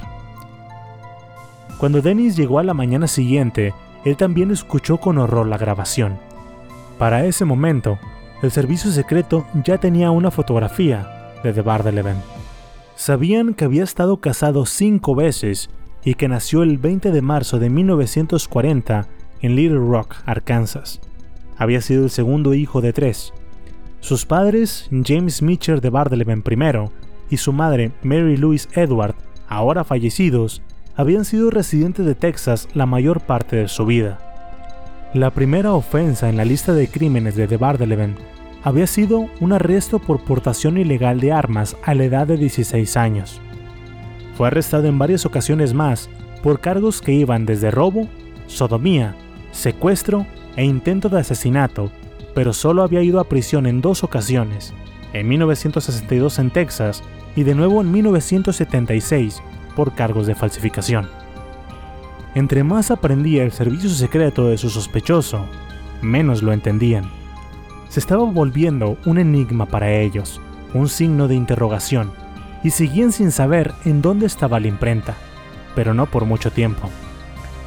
Después de cotejar los recibos encontrados en el domicilio de Bardeleven con sus múltiples identidades, dieron con varios contenedores ubicados en distintas ciudades.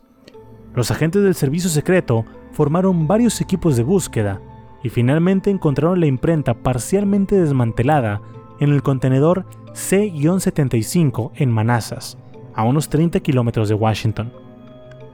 El servicio secreto había ganado otra vez. Su sospechoso estaba tras las rejas y su planta de billetes falsos había sido confiscada. Caso cerrado. O eso se suponía. Esto no iba a ser tan fácil. Dentro del mismo contenedor, los agentes encontraron seis armas de fuego, tres calibre .22, una Colt Commander .45 semiautomática, un revólver Smith Wesson y una automática Browning. Había una gran cantidad de cuchillos, navajas y otros utensilios para cortar, ropa interior de mujeres, siete placas de autos más, obviamente robadas, además de varias licencias de conducir de otras mujeres. De pronto comenzó a llover, y decidieron llevarse toda la evidencia a un lugar más seguro para que no se dañara. Al final, dos tercios de todo lo que había en el contenedor fue subido a un camión. Los agentes saldrían del lugar con 144 cajas de potencial evidencia, sin contar la máquina de impresión. Todos sabían que el crimen por el cual lo habían estado persiguiendo por tantos años posiblemente era el cargo menos serio en la larga carrera criminal de Bardeleven. Bajo circunstancias normales, el agente Foss organizaría las pruebas y trabajaría con la oficina del fiscal para construir el caso de falsificación en contra del sospechoso. Pero, una vez más, este no era un caso habitual. Era evidente que esto sería demasiado para una sola persona, así que Foss le pidió ayuda a su jefa Jane Viserys. El servicio secreto sabía que, sin duda, habían atrapado a un criminal importante, pero, dejando de lado la falsificación, ¿quién se iba a hacer cargo de descubrir todos los crímenes que la evidencia sugería que se habían cometido? Las responsabilidades del servicio secreto comenzaban y terminaban con el caso de falsificación, el cual ya habían completado. Con esto en mente, Jane Viserys se acercó informalmente a la oficina del FBI y les dijo, no sabemos exactamente lo que tenemos, pero el cuarto está lleno de evidencia y no sabemos qué hacer con ella. A ustedes puede que les interese. El FBI les dijo que estaba bien, pero que si ellos encontraban algo, que se los hicieran saber. Aparentemente, no se iban a meter a investigar. Era claro, basándose en los viajes de The Bardeleven, que la investigación iba a ser a nivel federal. Y ya que el FBI había rechazado la ayuda, estaba en manos de Jane Viserys y sus agentes, Fuss, Mertz y Stephens, el hacerse cargo. Lo que Viserys no anticipó fue que su jefe, el director de servicio secreto, John R. Simpson, de 56 años, entrara a la oficina mientras ella daba un resumen del caso que tenían enfrente. Cuando el director escuchó la grabación y etiquetada como Karine, Jane y sus agentes se dieron cuenta de lo incómodo que eso hizo sentir al director. El director no les hizo ninguna pregunta. En cambio, se dirigió a su asistente y le dijo, Dales todo lo que necesiten. El director después se giró con los agentes y les dijo, hagan lo que tengan que hacer. Los agentes tenían una gran cantidad de evidencia, y la primera pregunta en la mente de todos era, ¿qué vamos a hacer con todo esto? ¿Cómo vamos a organizar toda esta información? Las cientos de notas escritas de Bardeleven llevaban una gran variedad de cosas. En una se podían leer los intentos de componer su propia película pornográfica. En otra había recetas para cocinar metanfetaminas. En otras había calendarios que indicaban cuándo llevar a cabo la falsificación de los billetes. Y además, había scripts o guiones para diferentes ocasiones, desde solicitudes de medicamentos hasta un guion que seguía al pie de la letra, donde se hacía pasar por un empleado de un banco. Los agentes encontraron las direcciones y teléfonos de cientos de ejecutivos de bancos del norte de Virginia en Maryland.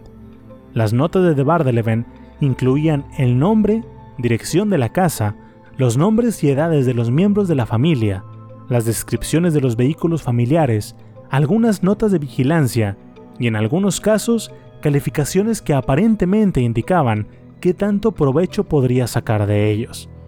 Luego estaban sus interminables y extraños planes.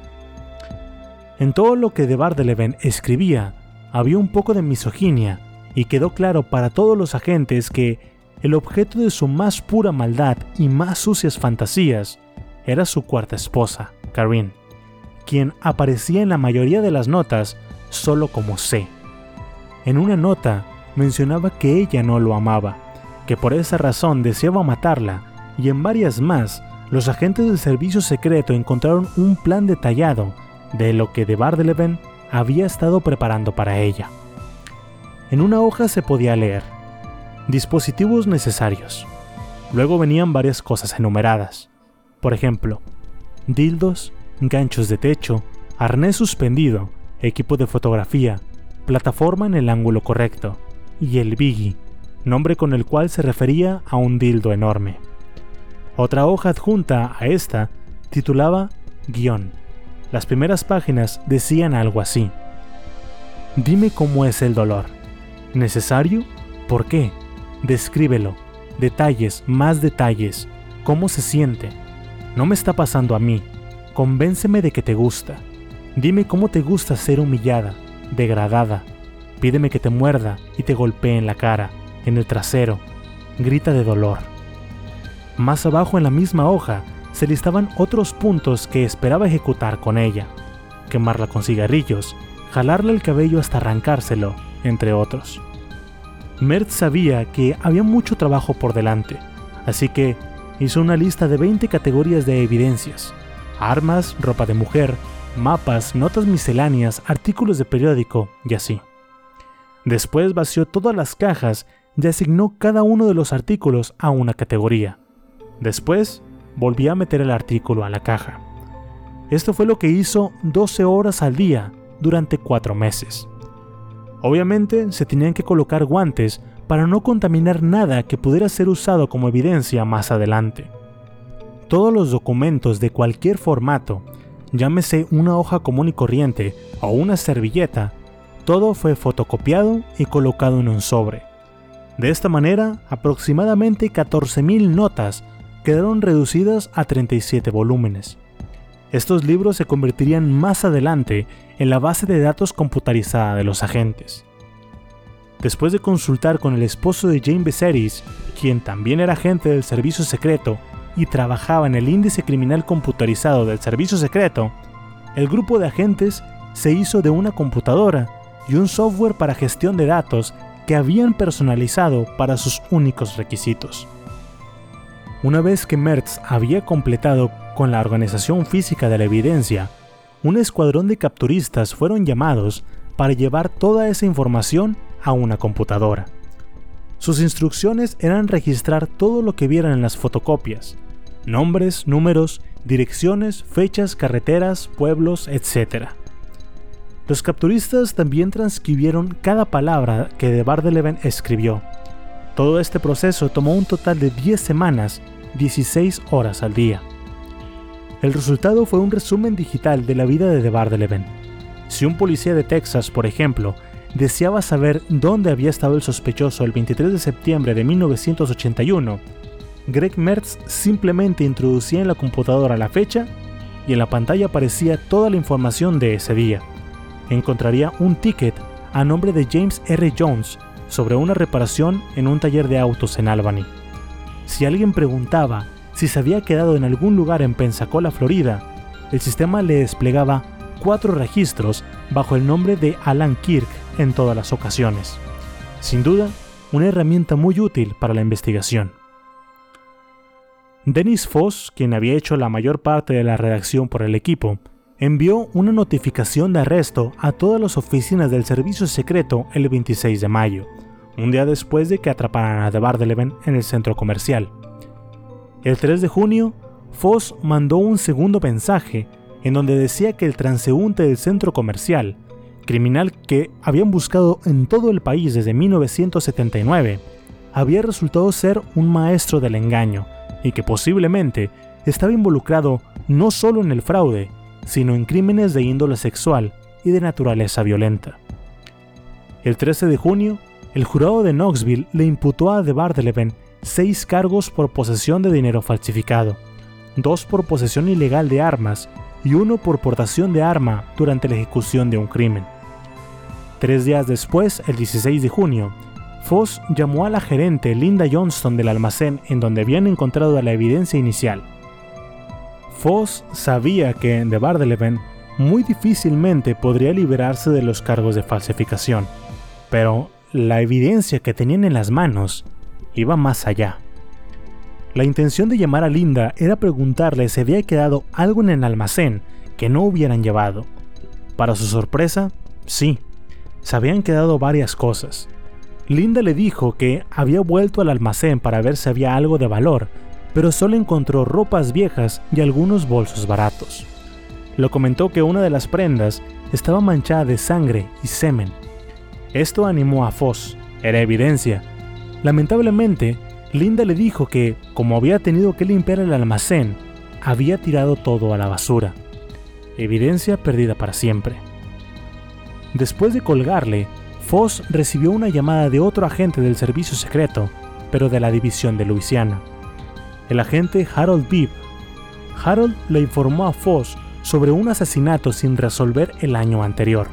Una agente de bienes raíces que había sido asesinada en Bossier City, de nombre Jean McPaul. En ese entonces, Bibb le compartió la epifanía que había tenido. Estaba sentado en mi escritorio mirando la foto de The Bardeleven que me enviaste y dije, creo que he visto a este tipo en alguna parte. Me quedé allí durante 15 minutos hasta que caí en cuenta de que se parecía al tipo, que mató a Jean McPaul. Harold, quien vivía a tres cuadras de la casa en donde Jean fue asesinada, le explicó a Foss cómo habían comparado la fotografía de Bardeleven con el boceto publicado del Dr. Sack, y de cómo Harold Bibb había revisado el expediente del transeúnte del centro comercial para verificar si había pasado cerca del lugar en el momento del asesinato.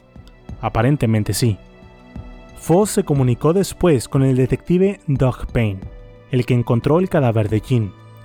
Doug ya había sido puesto al corriente por el agente Harold y le quería pedir a Foss permiso para revisar la evidencia que habían recolectado.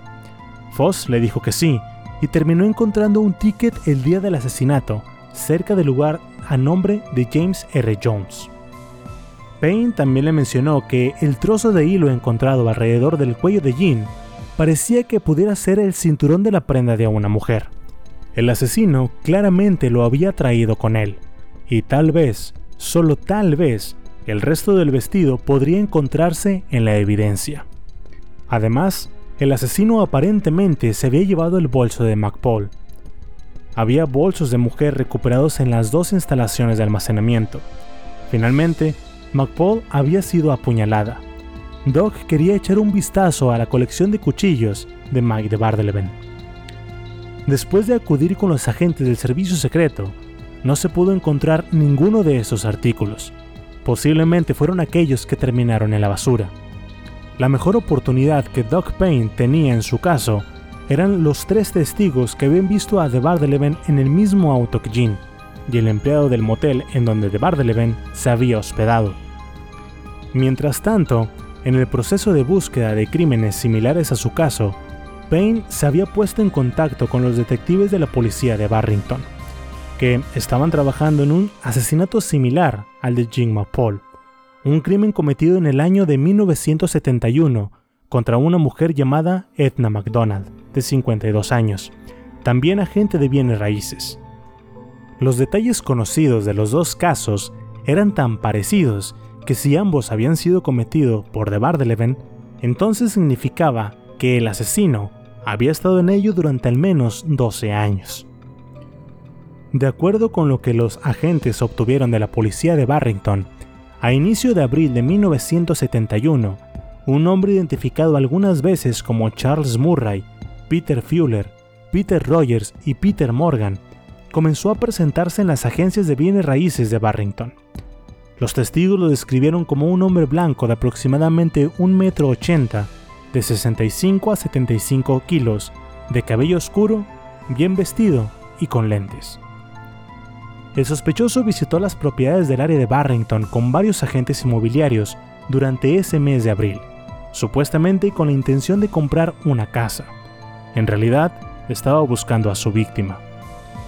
Le dijo a los agentes de bienes raíces que estaba interesada en una casa recién construida, preferentemente colonial, entre el rango de 40 a 50 mil dólares.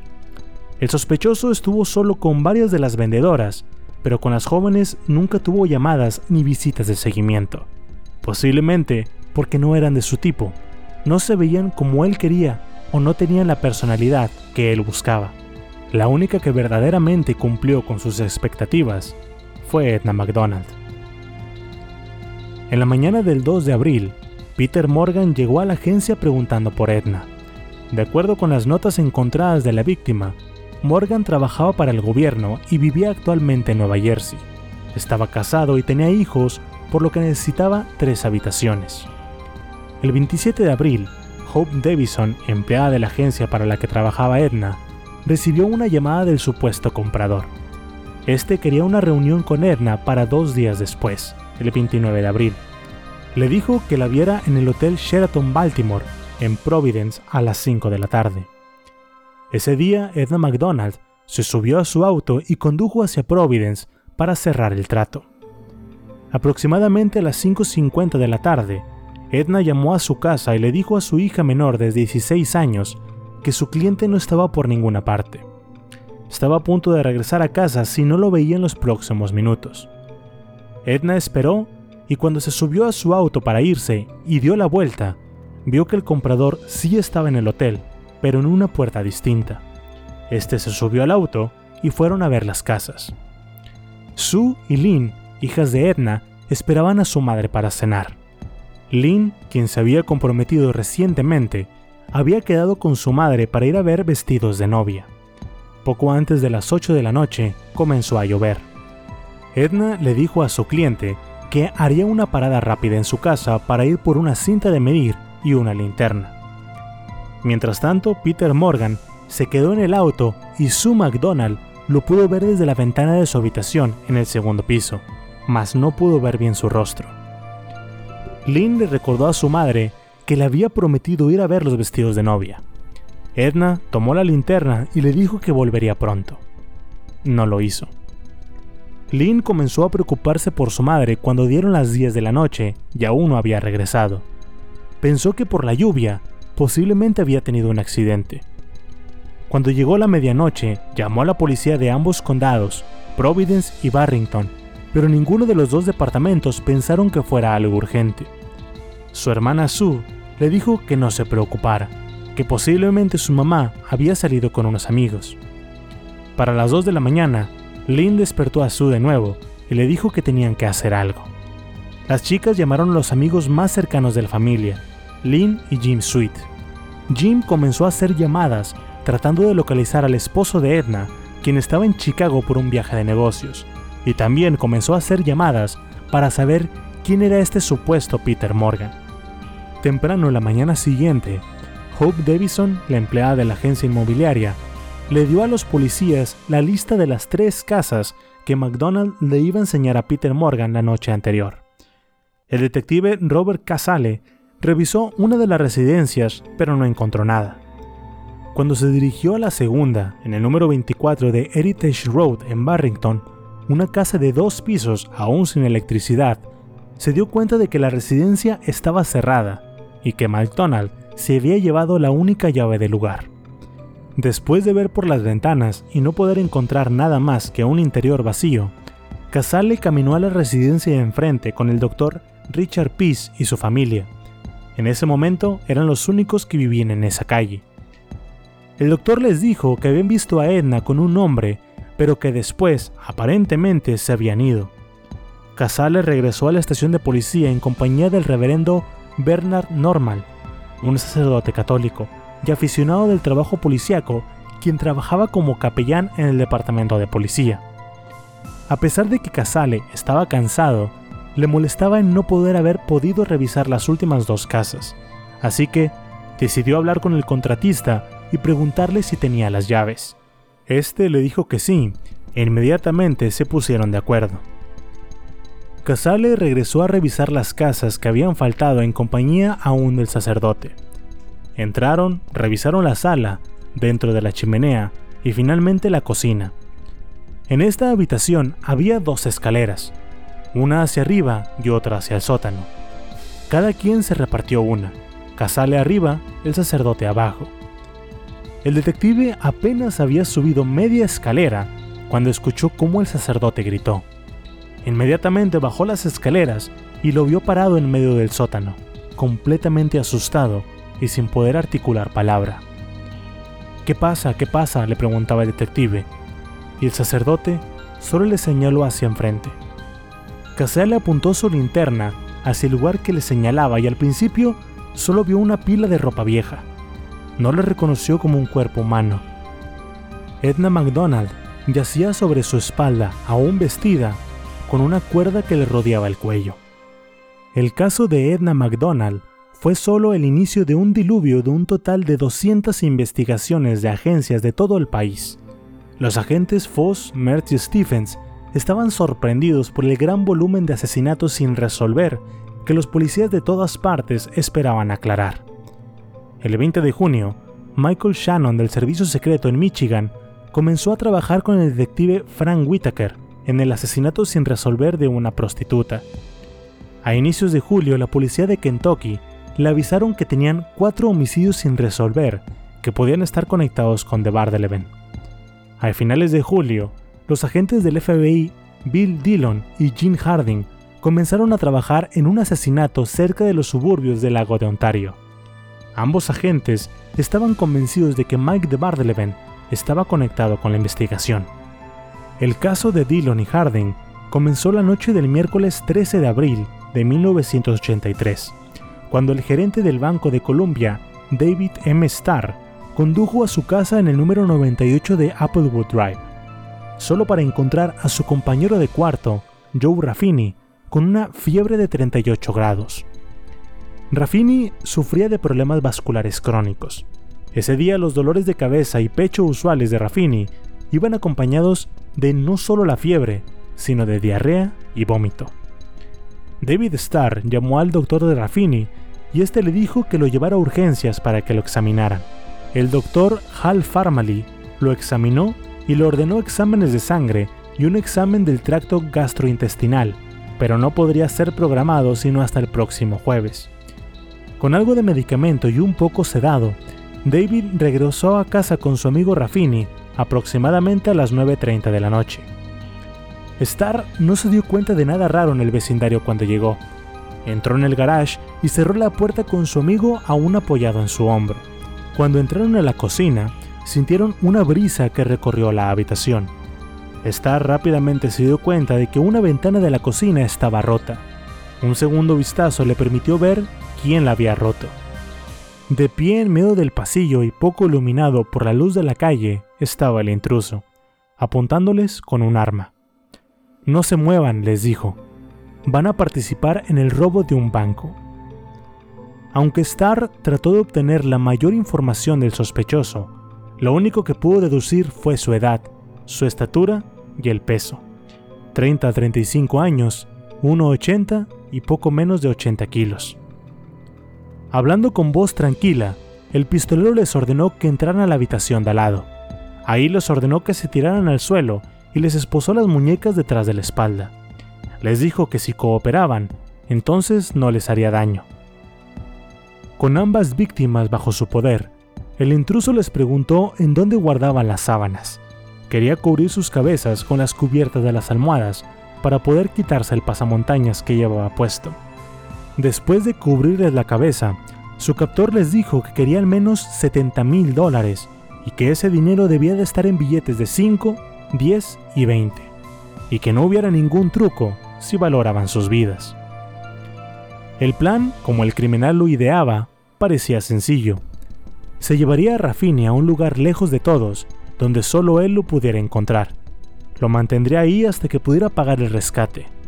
Si todo salía bien, entonces lo dejaría libre sin hacerle daño. David Starr, por su parte, debía de entrar al banco en el que trabajaba, recoger el dinero y entregárselo como decían las instrucciones que el pistolero le iba a dar. Cuando el plan quedó claro, llevó a estar al sótano. Lo único que éste escuchó fue la puerta del garage abrirse, el auto salir y luego la puerta cerrarse de nuevo. Cuando el secuestrador regresó, se hizo de una cinta adhesiva primero, bajó al sótano y amordazó a Star. Eran las 11.30 de la noche. Aproximadamente a las 3 de la mañana, el pistolero sacó a Star del sótano y lo metió al auto. Condujeron por un rato hasta que le ordenó que se bajara. El banquero debía de caminar de regreso a su casa y después ir a trabajar como si fuera un día cualquiera. Sacaría el dinero y esperaría más instrucciones. A las 8.20 de la mañana, Star entró al banco y sacó el dinero tan pronto abrieron la bóveda. No pudo sacar los 70 mil dólares que le habían pedido. Lo único que pudo conseguir fueron 37.900. Veinte minutos después, estaba saliendo del banco, alertando a todos sus compañeros sobre lo que estaba pasando y que no hicieran nada hasta asegurarse de que Raffini estuviera bien.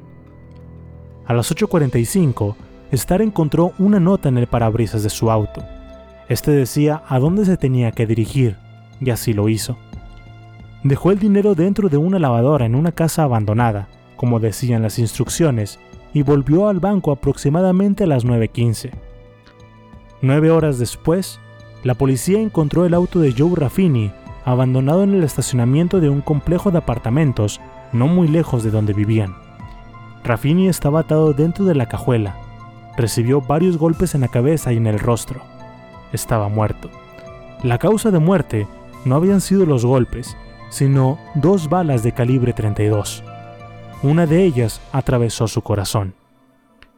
La investigación posterior determinó que Raffini había sido disparado en otro lugar y que después lo condujeron muerto hasta ese estacionamiento. Los agentes del FBI, Dillon y Harding, inmediatamente se enfocaron en Mike de Bardeleven, cuyo interés en bancos y banqueros había quedado bien establecido. También coincidía con la descripción física que hizo David Starr, además de que el pasamontañas que habían usado era similar al recuperado por el servicio secreto. Los agentes del FBI le pidieron al servicio secreto que revisara si alguno de los billetes del falsificador habían sido intercambiados por la persona en esas fechas, y tuvieron razón. Uno de los billetes de The Bardeleven había aparecido en una farmacia que estaba ubicada justo enfrente del banco en el que trabajaba David Starr, el 26 de mayo de 1981, dos años antes. El 11 de abril de 1983, dos días antes del asesinato de Raffini, de Bardeleven había estado de nuevo en las cercanías en donde pasó varios billetes en las tiendas cercanas. Los agentes del servicio secreto le enviaron una fotografía de The Bardeleven al FBI y uno de los empleados del banco lo reconoció. El dinero del rescate nunca se recuperó. El viernes 5 de agosto de 1983, Mike Stephen inició la búsqueda de Karine, la cuarta esposa de Bardeleven. Llamó a su abogado y le dijo que el ex esposo de Karine era sospechoso de un gran número de asaltos sexuales. Karine aún veía a varios doctores y seguía en una situación psicológica precaria. El mismo abogado le dijo al agente Stephens que le sorprendía cómo era posible que la mujer no atentara contra su propia vida en todo este tiempo. Después de hablar con Stephens, el abogado contactó a Karine y le explicó la situación. Enfatizó en que su ex esposo estaba encerrado de nuevo. Era su oportunidad de cooperar. El abogado, de nombre Murphy, le señaló a Foss seis crímenes que Karine estaba dispuesta a discutir con ellos. El primero solo 14 horas después del asesinato de la agente de bienes raíces Edna McDonald. Los seis delitos incluían extorsión, secuestro y robo. De Bardeleven la forzó a participar en todos estos crímenes, pero Karine no había sido la única cómplice, aunque sí la más afectada, tanto que su psique se quedó fragmentada en tres personalidades, Karine, Paula y Melissa cada una con aspectos importantes en la vida de Karine. Como les dije, ella era la cuarta esposa de Bardeleven. Las tres anteriores también habían sido víctimas de su sadismo. Participaron en varios crímenes con él. Al principio, cuando las conquistaba, se mantenía sereno, atento, les daba regalos y se preocupaba por ellas. Cuando finalmente tomaba confianza, de Bardeleven comenzaba a mostrar sus oscuras fantasías. A una de sus esposas un día le mostró un billete de 20 dólares que había fabricado. Le dijo que él los había hecho. Después le mostró las placas de policías falsas y les dijo que eran necesarias para poder salirse con la suya. A partir de ahí, todo se vino abajo. Con dos de sus esposas tuvo hijos, pero nunca se hizo cargo de ellos. De hecho, cuando una de sus esposas se embarazó por segunda vez, de Bardeleven la arrojó de las escaleras y le hizo perder el bebé. Después de esto, desapareció sin dejar rastro. Sus esposas no eran las únicas que le temían. Sus propios padres, cuando aún estaban en este mundo, temían por sus vidas. Mike al principio era un chico atento e inteligente. Según sus notas, el alcoholismo de su madre y el desinterés de su padre fueron los primeros elementos que le convirtieron en el monstruo que llegó a ser. Posteriormente, el suicidio de su hermano menor y de una de sus tías terminó por darle el empujón necesario. Su madre, al igual que sus futuras esposas, fue la primera mujer que sufrió por su mano. El abuso no solo era físico, sino psicológico. La madre de Mike, Mary Louise, o Moe como la llamaban, trataba de satisfacer a su hijo en la medida de lo posible, por el temor que éste representaba. Su padre también le temía, pero si algo tenían en común padre e hijo, era el abuso contra ella. Después del testimonio de Corinne, vinieron más entrevistas con otras testigos y posibles víctimas. Lucy Alexander, Laurie Jensen, Elizabeth Mason todas las víctimas de las violaciones de The Bardeleven fueron contactadas por la policía para que identificaran al posible culpable de sus crímenes. Todas lo identificaron en la primera. Los testimonios de las esposas, las víctimas, los testigos, la evidencia que con el tiempo hizo que todo cayera en su lugar y las coincidencias en los asesinatos de los agentes de bienes raíces resultaron en una serie de juicios, seis para ser exactos, que poco a poco fueron condenando a De Bardeleven. En uno de los juicios resultó culpable con una condena de 25 años, después en otro con 15 años y así sucesivamente. En todos los crímenes, De Bardeleven parecía siempre inmutable. Seguía siendo un enigma, pero cuando los casos de asesinatos salieron a la luz, se aferró lo más que pudo a su abogado. Quería estar al pendiente de todos los pormenores porque de ser condenado por un crimen en primer grado como es el asesinato, entonces podría terminar siendo sentenciado a la pena de muerte. De Bardeleven inmediatamente comenzó a decir que el servicio secreto estaba inventando evidencia en su contra y que lo querían inculpar por cosas que no había hecho. Pero la evidencia estaba ahí, clara como el agua. Cuando llegó el momento en el que el detective Doc Payne hablara con De Bardeleven sobre el asesinato de Jim McPaul, el criminal no quiso hablar con el detective. Este le dijo que estaba bien, que no dijera nada, pero que escuchara. El detective le dijo, Mike, creo que te atrapé. Tengo a alguien que te identificó en una fotografía y otros dos que te reconocieron en una identificación de línea. Además tengo las placas del auto que robaste. Todo te pone en el lugar y en el momento de crimen. Te tengo. Cuatro meses más tarde, el 6 de junio de 1984, un jurado de 12 personas en Bossier City escucharon el caso que Doc Payne había armado contra Mike de Bardeleven. El panel deliberó por aproximadamente tres minutos antes de imputarle un cargo por asesinato en primer grado. Ahora tenían que buscar la pena de muerte. Cuatro meses después, en octubre de ese año, el jurado del condado de Providence le imputó a De Bardeleven un segundo cargo de asesinato en primer grado. La víctima, Edna MacDonald. Cuando llegó el día del juicio final para De Bardeleven, el agente Greg Mertz se tuvo que disculpar después con el juez por el vocabulario que había usado. Con el afán de demostrar al jurado de lo que Mike de Bardeleven era capaz, Mertz había tenido que dejar sus restricciones atrás y parafrasear, así como reproducir las cintas del asesino. El juez le dijo, Está bien, entiendo que solo estás haciendo tu trabajo. Ya tengo pensado qué voy a hacer con él. Dos semanas después, el juez dictó sentencia y, aunque no se obtuvo la pena de muerte, de Bardeleven fue sentenciado a 375 años de prisión sin posibilidad de libertad condicional. Finalmente falleció el 26 de enero del 2011 a causa de una neumonía. La existencia de Mike de Bardeleven, en lo personal, es algo que nunca debió de haber existido. Sin embargo, se pudieron rescatar algunas cosas, como por ejemplo que preparó como nunca antes a las fuerzas del servicio secreto y el FBI contra crímenes de ese calibre. Esperemos que al día de hoy no haya uno que esté siguiendo sus pasos con la intensidad de romper su marca. Sin duda un criminal con un historial muy amplio y con una inteligencia respaldada con un IQ de 127, que lo puso en el 5% de la población más inteligente del mundo. Eso es todo por el día de hoy.